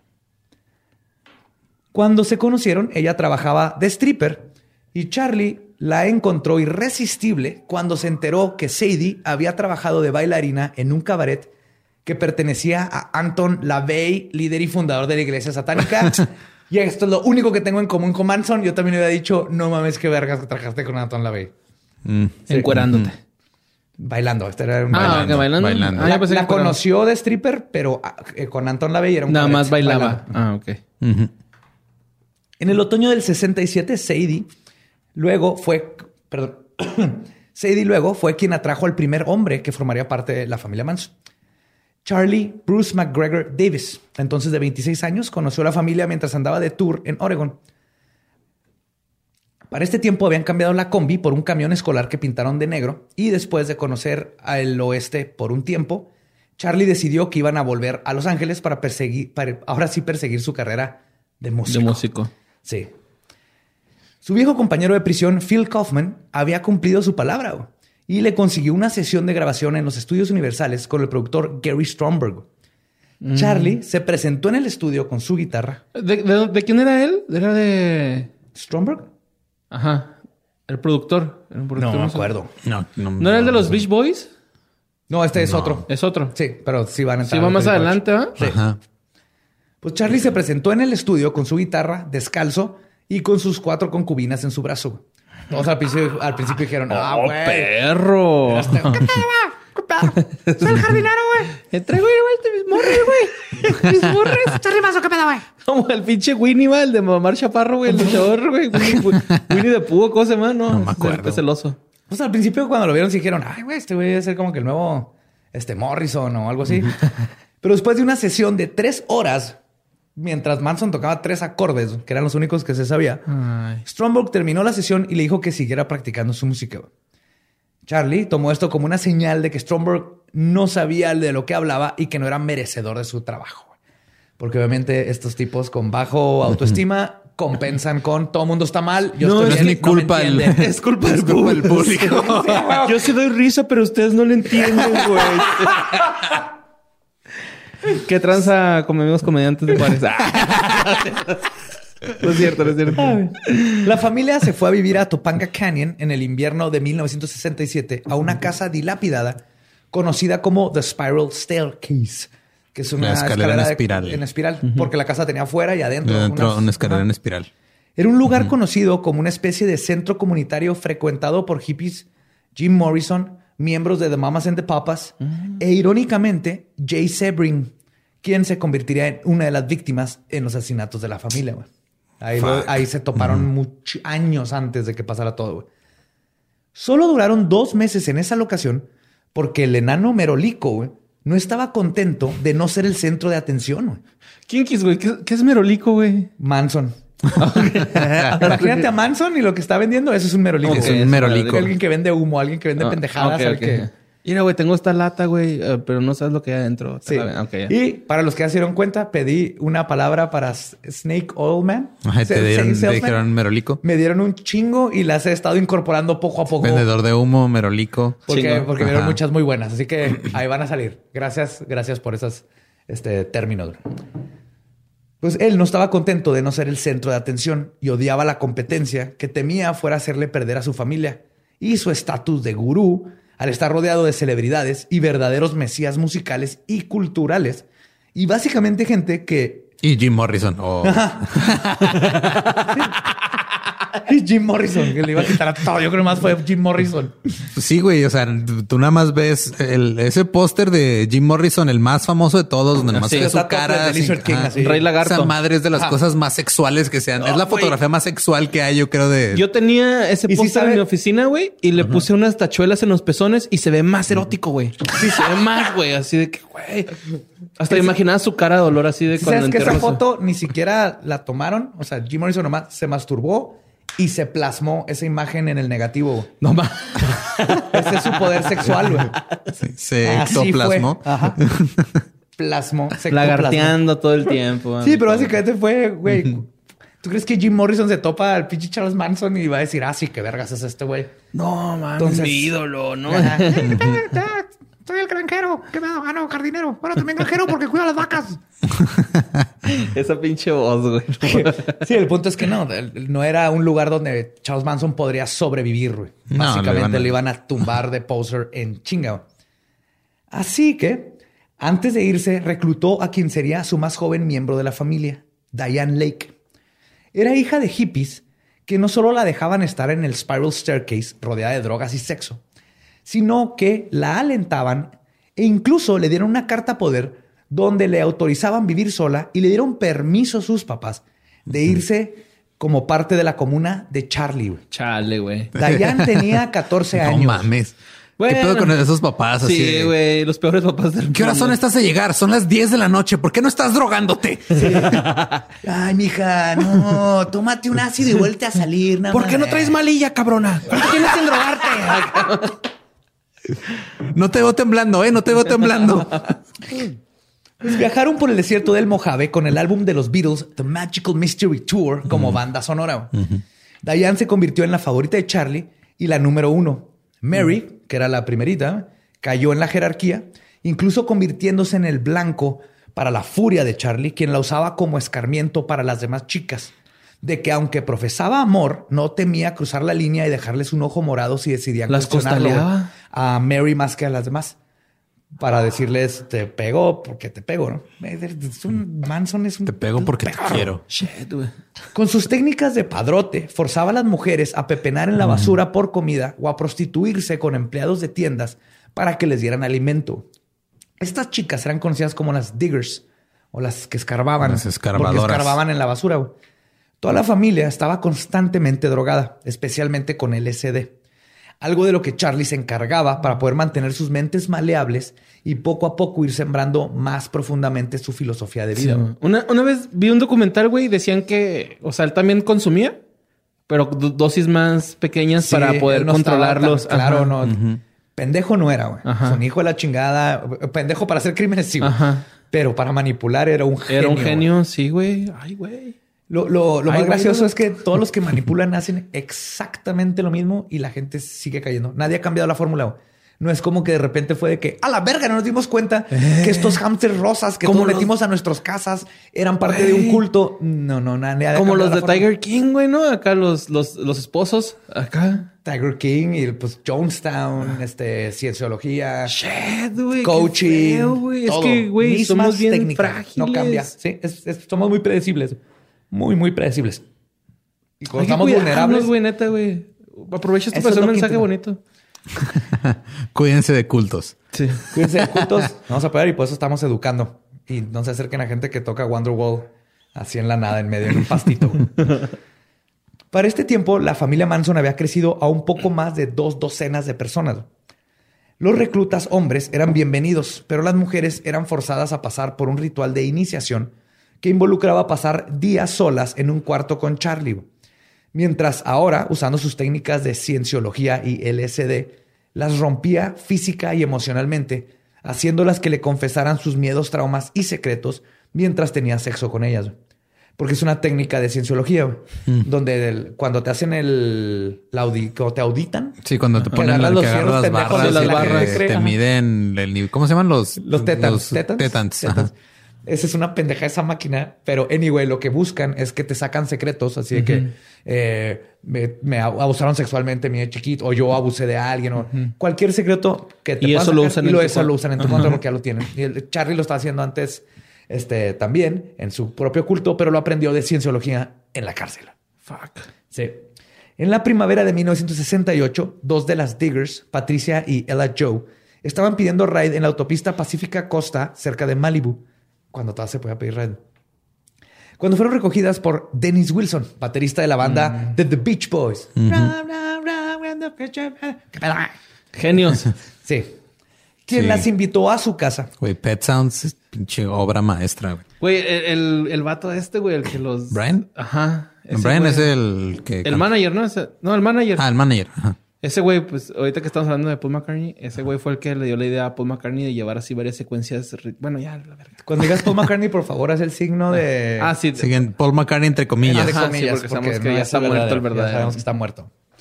Fueron recogidas por Dennis Wilson de los Beach Boys, quien las invitó a su casa. Y después de pasar la noche con él, regresaron a la comuna, donde le informaron a Charlie de su nuevo amigo. Al día siguiente, Wilson se topó a Charlie en la entrada de su casa en Pacific Palisades, güey, junto con un contingente de concubinas. Solamente llegó así que, Eh, pedo, güey, ¿cómo estás, compa? Eh, Me dijeron estas Traigo morras morras. que- Ajá. Traigo Qué morras. chido ¿qué acá, onda? vamos a platicar. Chale, manza. Entonces están ahí, ¿eh? Y Charlie logra hacerse amigo de Wilson. Y al poco tiempo tenía a decenas de su familia viviendo en su casa. güey. Casi puras mujeres que trataban como sirvientas. Mientras de todas maneras se comían la comida y acababan las drogas de Wilson. Estando ahí, Charlie compuso... Orcas. O sea, no las ballenas, es como orcos Ah, sí, en femenino. Orcas en femenino. Llegaron ajá, orcos, eran orcos disfrazados de hippies. Sí, ma. Estando ahí, Charlie compuso una canción para los Beach Boys llamada Cease to Exist, dejar de existir, cuyos derechos vendió por algo de efectivo y una moto. Pero, ¿qué? No, está chido, güey. Es una buena paga. ¿Está bien? Una moto y dame 30 dólares y un sneaker. de rol un rato, sí, güey. Pues por un momento creyó que esta sería la oportunidad que siempre había esperado para llegar a la fama. Pero cuando los Beach Boys eventualmente sacaron la canción en un lado B, Charlie se puso fúrico. Aparte de que era un lado B, no tenía, no era nada especial. No, No, la neta no está tan chida la, la canción. Y aparte se enteró que le cambiaron el nombre a Never Learn Not to Love, nunca aprendas a no amar, y le pusieron un coro nuevo, cambiando la letra de Cease to Exist a Cease to Resist. Entonces deja de existir a deja de resistir. Total, le mandaron a la verga toda su canción, en- porque el- no estaba bien. ¿no? La produjeron. Le pusieron coros, le pusieron. Sí, porque eso es lo que pasa La cuando vendes los derechos de tu canción, güey. O sea, claro. estás, cuando vendes los derechos de cualquier cosa, ya no es tuya. Sí. Y si se va Deja con un de- productor, le va a meter cosas que, que gane dinero. Y aparte, digo, o sea, sí, la, digo, de, de- de lo, la canción en sí no está tan chida. Entonces, lo que, lo cual me dice que de entrada estaba culera. Sí, sí, claro. Pero para cuando esto sucedió, Wilson ya había dejado atrás a la familia Manson, harto de tener que lidiar con ellos. Un día simplemente los dejó en la casa, dejando que el casero tuviera que encargarse de desalojar a 30 hippies del lugar, güey. Este, y, y está bien cabrón, güey, porque mantener a la manada de orcos le terminó costando a Wilson 740 mil dólares de hoy solo en un par de meses, güey. Eso consumieron en drogas, comida, pisto, güey. Güey, fiestón, no, no, güey. Sí, vamos. Creo que te estás llevando la, la- la lección errónea de, de esta parábola. Mira, estás viendo con los del otro equipo. Cuando eres orco, güey, sabes que hay ciertos peligros, güey. ¿Sabes? Y si ves un comportamiento extraño, eh, ah, pues ahí mejor los guacho y agarras un cachito de piedra y te vas, ¿no? O sea, así empiezas a picotear el suelo, güey. Y vámonos, ya me voy. ¿Dónde te vas, güey? Ay, güey. Pues de nuevo, sin un hogar, la familia Manson terminó trasladándose en el verano de 1968 a el ahora infame Span Ranch. Un rancho que había sido usado en sus años dorados como un set de películas de vaqueros y que ahora subsistía de dar rides a caballo a turistas. El dueño, George Span, era un octogenario casi ciego. Charlie forzó a sus chicas a tener sexo con él, para luego convencerlo de que los dejaran vivir ahí a cambio de que le cuidaran el lugar. A lo que Span accedió. Y bueno, es como que tienes mucha opción. Tienes 80, estás ciego. Llega un enanito y te dice, "Ah, capaz". No, llegan unas morritas y te cogen, güey. A vos dices que sí, güey. Sí, ¿sabes? le daban, ah, y lo mantenían drogado todo el día. No mames, güey, qué feo, güey. Todo el día estaba drogado, durmiendo y teniendo sexo. Peor Qué así de vida. ancianos. qué vida, ¿no? ¡Ey! ¿Mal? No sé. qué- Sí, no, eso sí, no ¿cómo sé se- cómo sentirme al respecto. Es un sentimiento encontrado. Si Ajá. está bien o está mal, ¿no? Pero bueno. Bueno, las- si la mandaban a la pelos. Ay, güey, pinche Patty, güey. Patty. no, no es cierto. güey. Bien culo. Señor George. Hoy, hoy va a venir Patty. Simón, hoy va a venir Patty y el güey así. Guacareándose, güey. Cálmese, señor George. Me toca. Es que me raspa tu, tu barba. Dice, Pero rasúrate antes de A ver. Las condiciones de vida en este lugar eran precarias para todos. No había comida ni dinero y a finales de ese año, Charlie comenzó a notar que su gente estaba a punto de amotinarse. Pero como buen líder de culto, él sabía que la mejor manera de controlar a tus seguidores que están perdiendo la fe es introduciendo una inminente situación apocalíptica. Algo que logra dos cosas en los cultos y los hemos visto en todos desde Jonestown. El temor a un enemigo externo te mantiene adentro y la idea de prepararte para combatir a dicho enemigo inexistente te hace más dependiente del líder, güey, quien es obviamente el único que sabe qué se necesita hacer, porque obviamente él se inventó toda la chingadera. Y esta inminente situación apocalíptica la encontraría Charlie en unos lugares menos esperados. The White Album de los Beatles. Y de, De- ahí viene ajá. todo el desmadre. de donde este enemigo externo tomaría su nombre Helter Skelter. Helter Skelter. Helter Skelter. Ahorita les platico qué es después. Ajá. Y como todos los cultos, cuando se llega a este punto del mismo, las cosas se van de mal en peor, rápido y con prisa. Y en el caso de la familia Manson, este escenario ficticio le, toma- le terminaría costando la vida a ocho personas y una oreja a un dealer cortado por una espada. Y sobre esos asesinatos retomaré la historia en el próximo episodio. Charlie Manson, parte 2. No te pases de verga, Joe. ¿Qué pedo, güey? Un charlatán en aprietos, güey. Así se va a llamar la parte 2, güey. ¿Qué te pasa, María? ¿Por qué hacen esto, güey? Tenemos que separarlos. No, güey. Parece un pinche fin de temporada de Sex and the City, güey. ¿Qué pedo, güey? Porque terminaste erecto. Y con una espada en una oreja, güey. O sea, ¿Qué, qué chido pasó con el dealer y la espada, verdad? Sí, güey, qué pedo, güey. O sea, Había una espada ya de por medio, güey. Tiene que haber una continuación en eso. La próxima semana sabrás todo el desenlace del rancho en adelante, güey. Del señor Charlie, ¿qué pedo, güey? Creo que ese güey va a valer verga, güey. No, yo no verga, culero. Tú vales verga. Creo Tú que se, vales va- verga, se va a morir en el 2019. ese güey. Casado, por cierto. Casado, Ajá. güey. Y con canas. Muy guapo. Guapísimo, esa barbita. Ujú. Delicioso. ¿Cómo se llama? Su, su sosa cáustica. Sosa cáustica en la frente. pendejo soy, güey. Chingado. Ah, bueno, ese fue el episodio parte 1 de Charlie Manson. Eh, sí, Sí, parte uno de 34. así. Pues pudieron haber sido todo, lo, todo lo que queda del año va a ser, va a ser dedicado a ser todo Charlie. Pues es que no es tan importante, Joe, ¿no? Más bien es como que el que tiene más información o algo así. pues, Mm, más bien es el que pues, Más famosito. Es que fue muy mediático, güey. todo Fue muy, muy mediático. por eso todo el mundo lo conoce y luego por por Marilyn Manson, que para sé que todavía hay, hay gente que no lo ha de saber porque no les tocó, pero Marilyn Manson se llama así por Marilyn Monroe Ah, y Charles Manson. Todos los integrantes de la banda sí. tienen nombre de una icono sexual y un asesino en Twiggy serie. Ramírez. Twiggy Ramírez. ¿Neta? este, yo, sabía que Manson era... Y Richard Ramírez. Ajá. Sí sabía que era Marilyn, Marilyn por Marilyn Monroe y Manson ¿Cómo por se llaman Charles los otros? Manson, Pero los otros no Twiggy sabía. güey. Ramírez, este. Twiggy era el bajista, ¿no? Sí. Que ya no, porque lo acusaron Sí. de. Luego, pero John, John Five entró después. John Five no de- le tocó. había antes, originalmente estaba Daisy Berkowitz. Simón. Berkowitz. Daisy. Berkowitz y me está faltando, si había un. Sí, pero sí era, era, era el nombre como de una, de una vedette y un asesino en serie el apellido. Era- No mames, se chido. agarraron los nombres en Ajá. Está bien, está suave esa dinámica si no te afecta tanto, ¿no?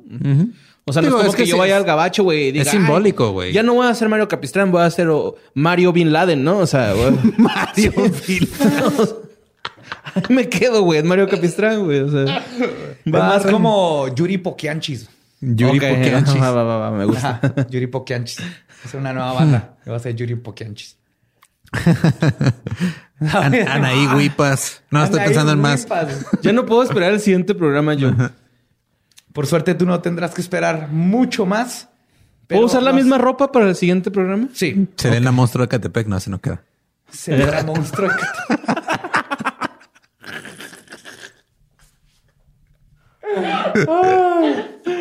Bien. Bueno, bueno, ¿qué quieres mucho- decirnos tú estás? Tus redes, Borre. Ah, me pueden encontrar ahí en las redes sociales con Mario López Capi, en Twitter, en Instagram, en Facebook me encuentran como Mario L. Capistrán, en mi personal Mario López Capistrán. Pero pues ya no puedo agregar gente, entonces. Ya no, puede, ya no puedes agregar gente. Ajá. Si son chidos, güey, y borro a dos, tres güeyes ahí que tengo de Pero en empresas el que me quieren vender. pueden seguir todos los que quieran. Sí, En el Instagram. Instagram. ahí está. Y este, escuchen qué fue de ellos, güey, ¿no? Que, Que ya se, va a se salir. estrenó ayer. ¿Ayer? Sí. Ah, ayer se estrenó, güey. Yo sé que el primero quedó culero, güey. El segundo también, el tercero, güey. Pero yo que sé la que vamos a ir del podcast mejorando. ayer es mañana. güey. Ajá. Yo, Mira, el tiempo es una ilusión, güey. Ahorita no hay días, no hay horas, no hay nada, solamente hay existencia. Ya tengo mi nombre, Belinda de la Madrid.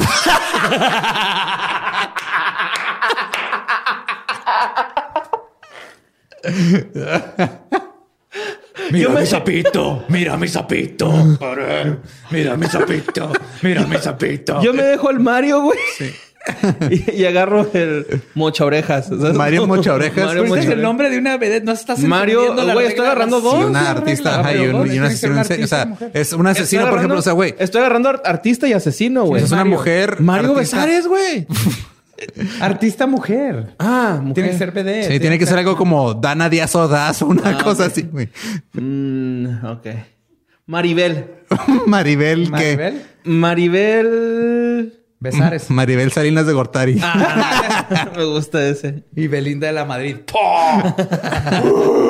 Enseñando teta y matando. güey.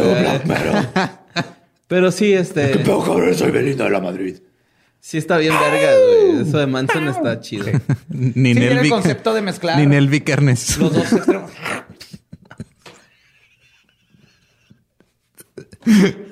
Ninel Guzmán. Así, ¿no? Ay, güey.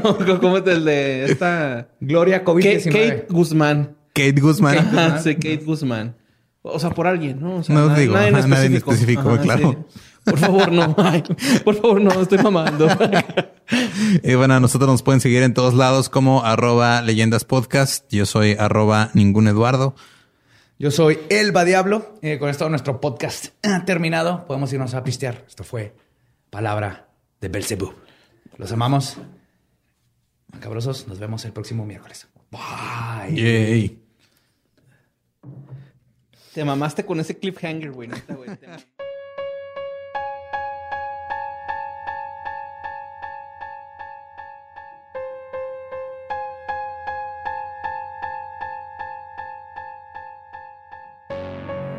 Y eso fue Charlie Manson, parte 1. Ya sé que luego a haber gente que dice, ah, ¿por qué se acabó? Pero pues porque se acaba, porque es muchísimo material. Sí, y esa gente se llama Mario López Capistrán. Mario López Capistrán es el Que por número cierto, si no han ido a escuchar el nuevo podcast de Borre, vayan, escúchenlo. Se estrenó ayer, que fue de ellos. Está en, creo que está en todas las plataformas. Falta Apple de aprobarla. Pero Pero, Spotify. YouTube, Google Podcast, todos ahí están. Entonces, si quieren recordar eh, gente de memes, gente de música, gente... Esas personas que lo escuchas y lo... Ah, sí es cierto. ¿Dónde está ese cabrón? Ajá. De eso se trata el podcast. Exacto. Y está chido. Y de hecho, vamos, vamos a retomar el tema de la semana pasada del hombre lobo que anda suelto en Chiapas. Es que sigue suelto, Eduardo. No lo han atrapado. Estuvieron mandando un artículo de que supuestamente ya lo habían, lo habían herido. ¿Ah, lo hirieron? Eso lo hirieron, pero era una fuente medio rara. Pero lo que voy es de que este, un, un, un fan que se llama Fernando Robles Hola, me, mandó, Fernando. me mandó un mensaje este, donde me detalla todo. Este, porque si aparentemente la fuente que usamos la vez pasada no fue la fuente correcta. ¿Usamos? Entonces Kimosabi. Es- es- estamos es- juntos en este barco. Ok, sí, cierto. Sí, cierto. Totalmente. Te apoyo. Siempre te apoyo. Y este, mira, tú no me detuviste. Entonces, ahora resulta que tú solo estabas siguiendo lo que yo decía. Lo mismo peca el que mata a la vaca que el que da mal la fuente del hombre lobo. Ok.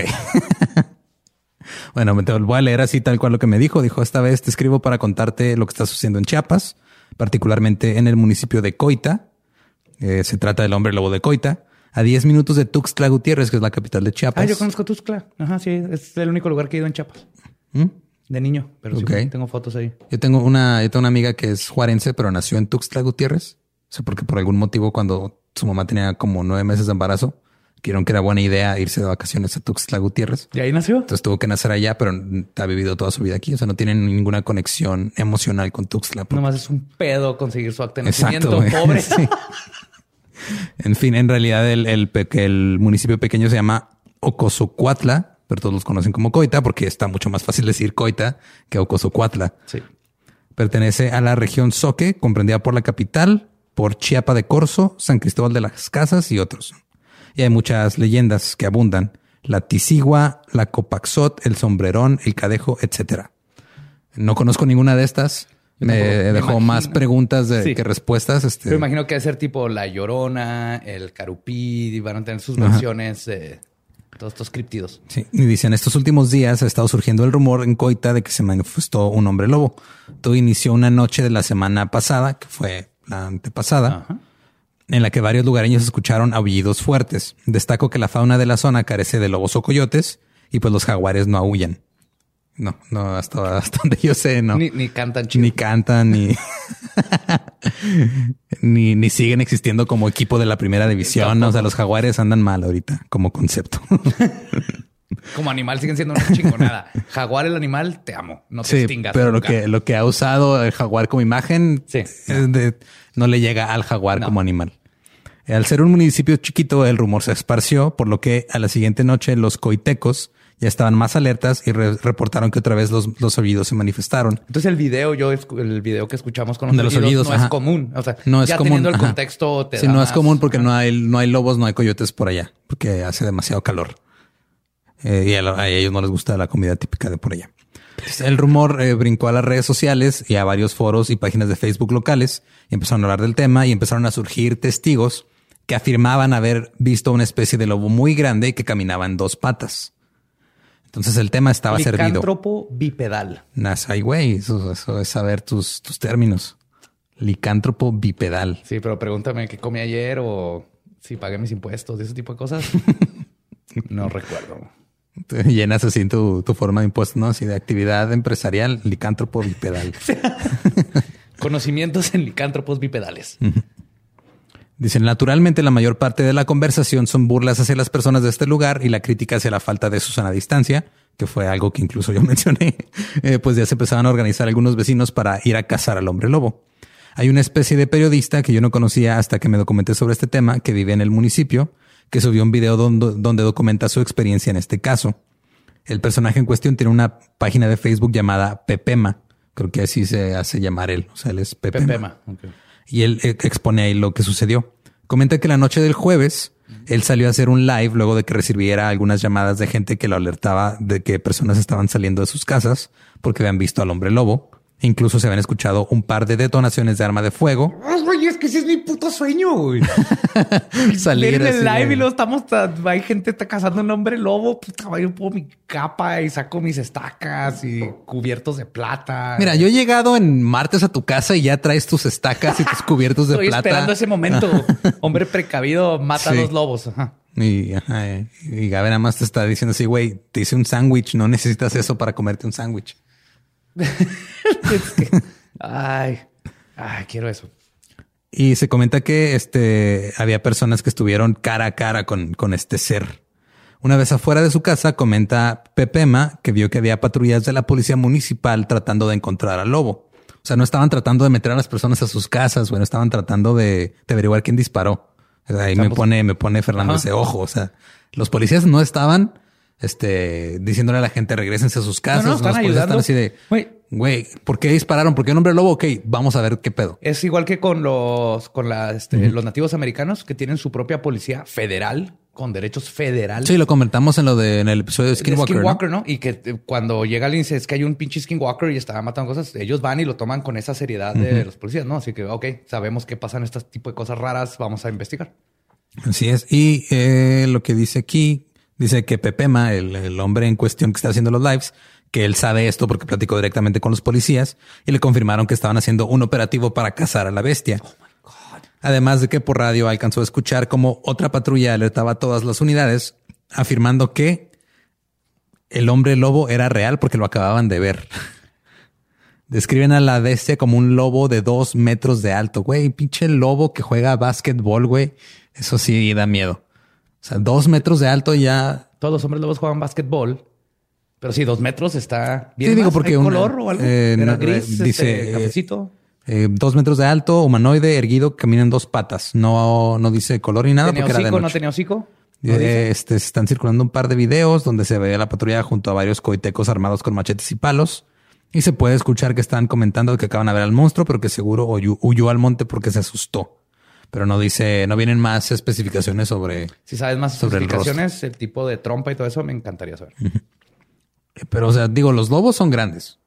Un lobo, si se, si se paran dos No. patas, sí mide como un 80, ¿no? Unos, O más. O más. Sí, sí. La gente Dependiendo no de tiene idea. la- Tu cabeza cabe en las fauces de un lobo, así, un lobo ya adulto. ¿Adulto? Es, sí. O sea, tú sentado, el lobo te llega a la cara. Pero no caminan en dos patas. Nunca. Tal vez solo caminan en dos patas cuando no hay cámaras. O cuando no quieren hacer ruido, güey.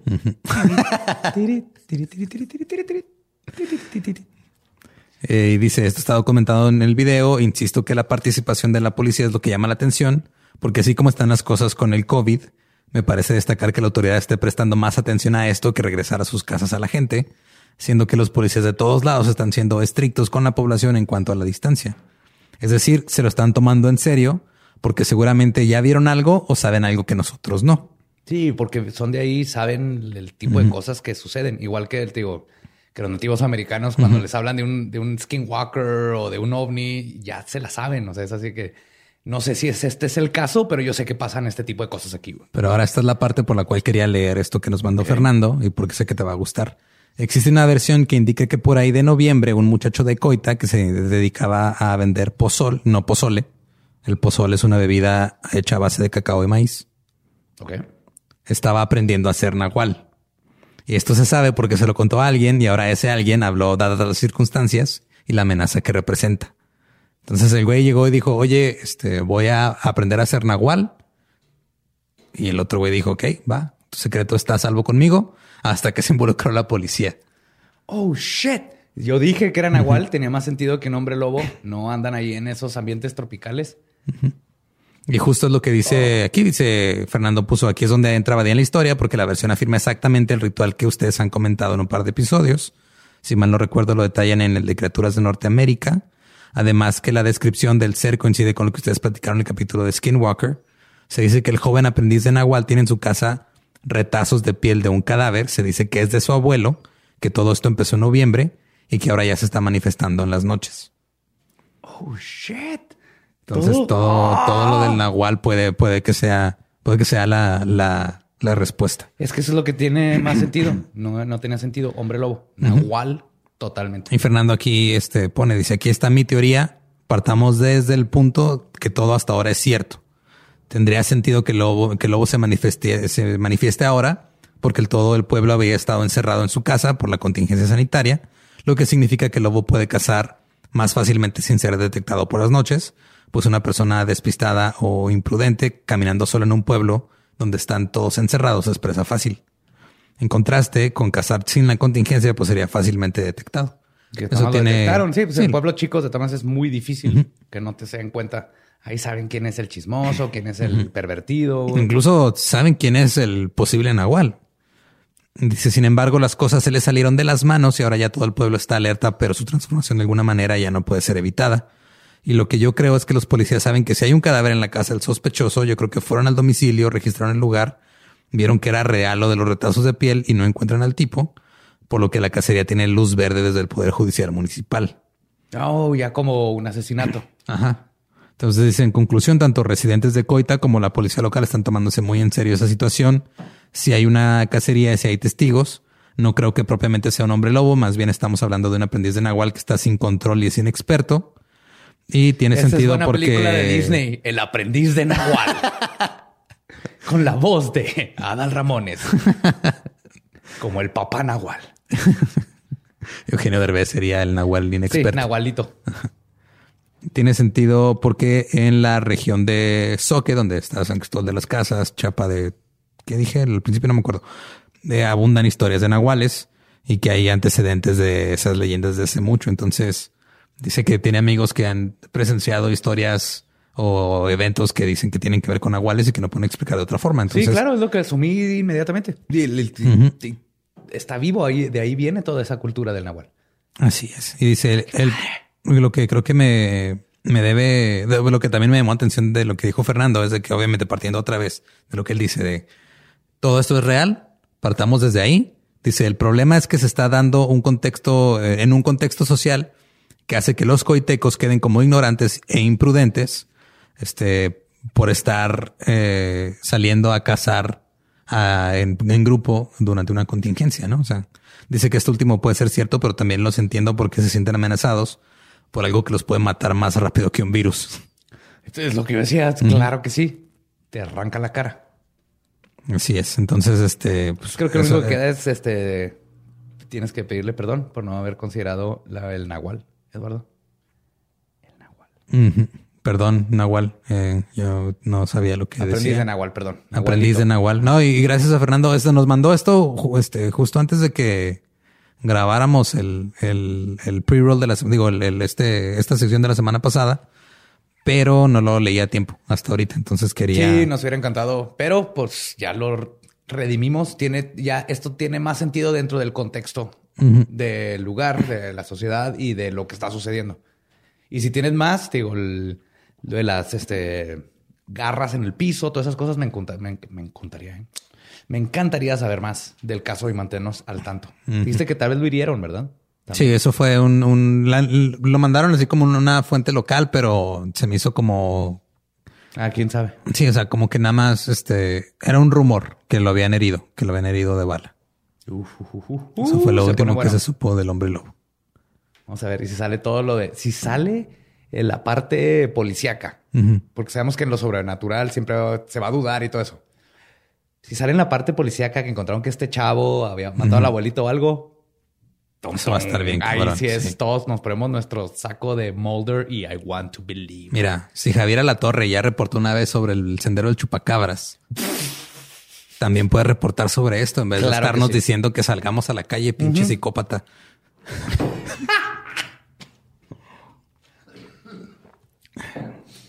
De- no, no le puedes hablar de bigote a bigote. Ese güey también tiene un bigote No prominente. quiero güey. nada que ver con ese bigote. güey. No compares esos.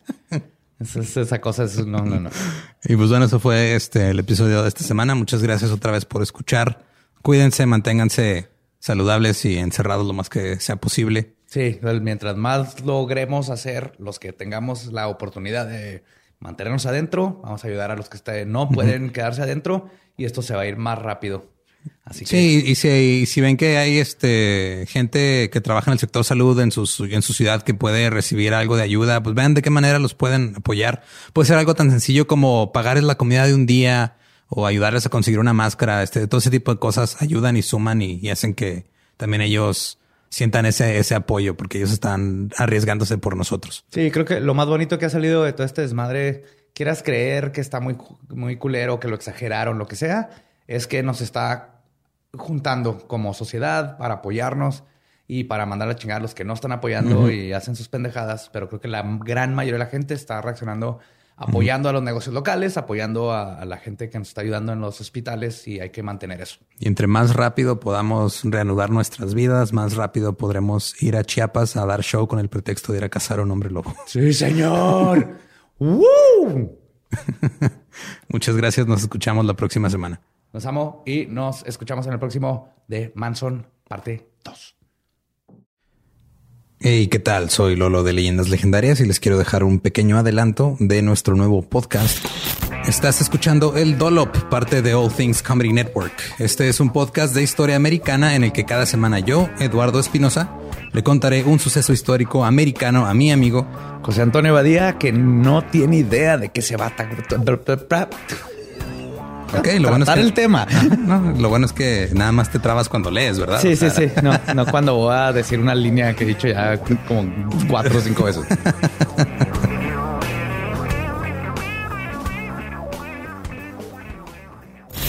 De joven comenzó a trabajar en barcos y en 1816 fue capturado por el pirata Jean Lafitte en la costa sur de Texas.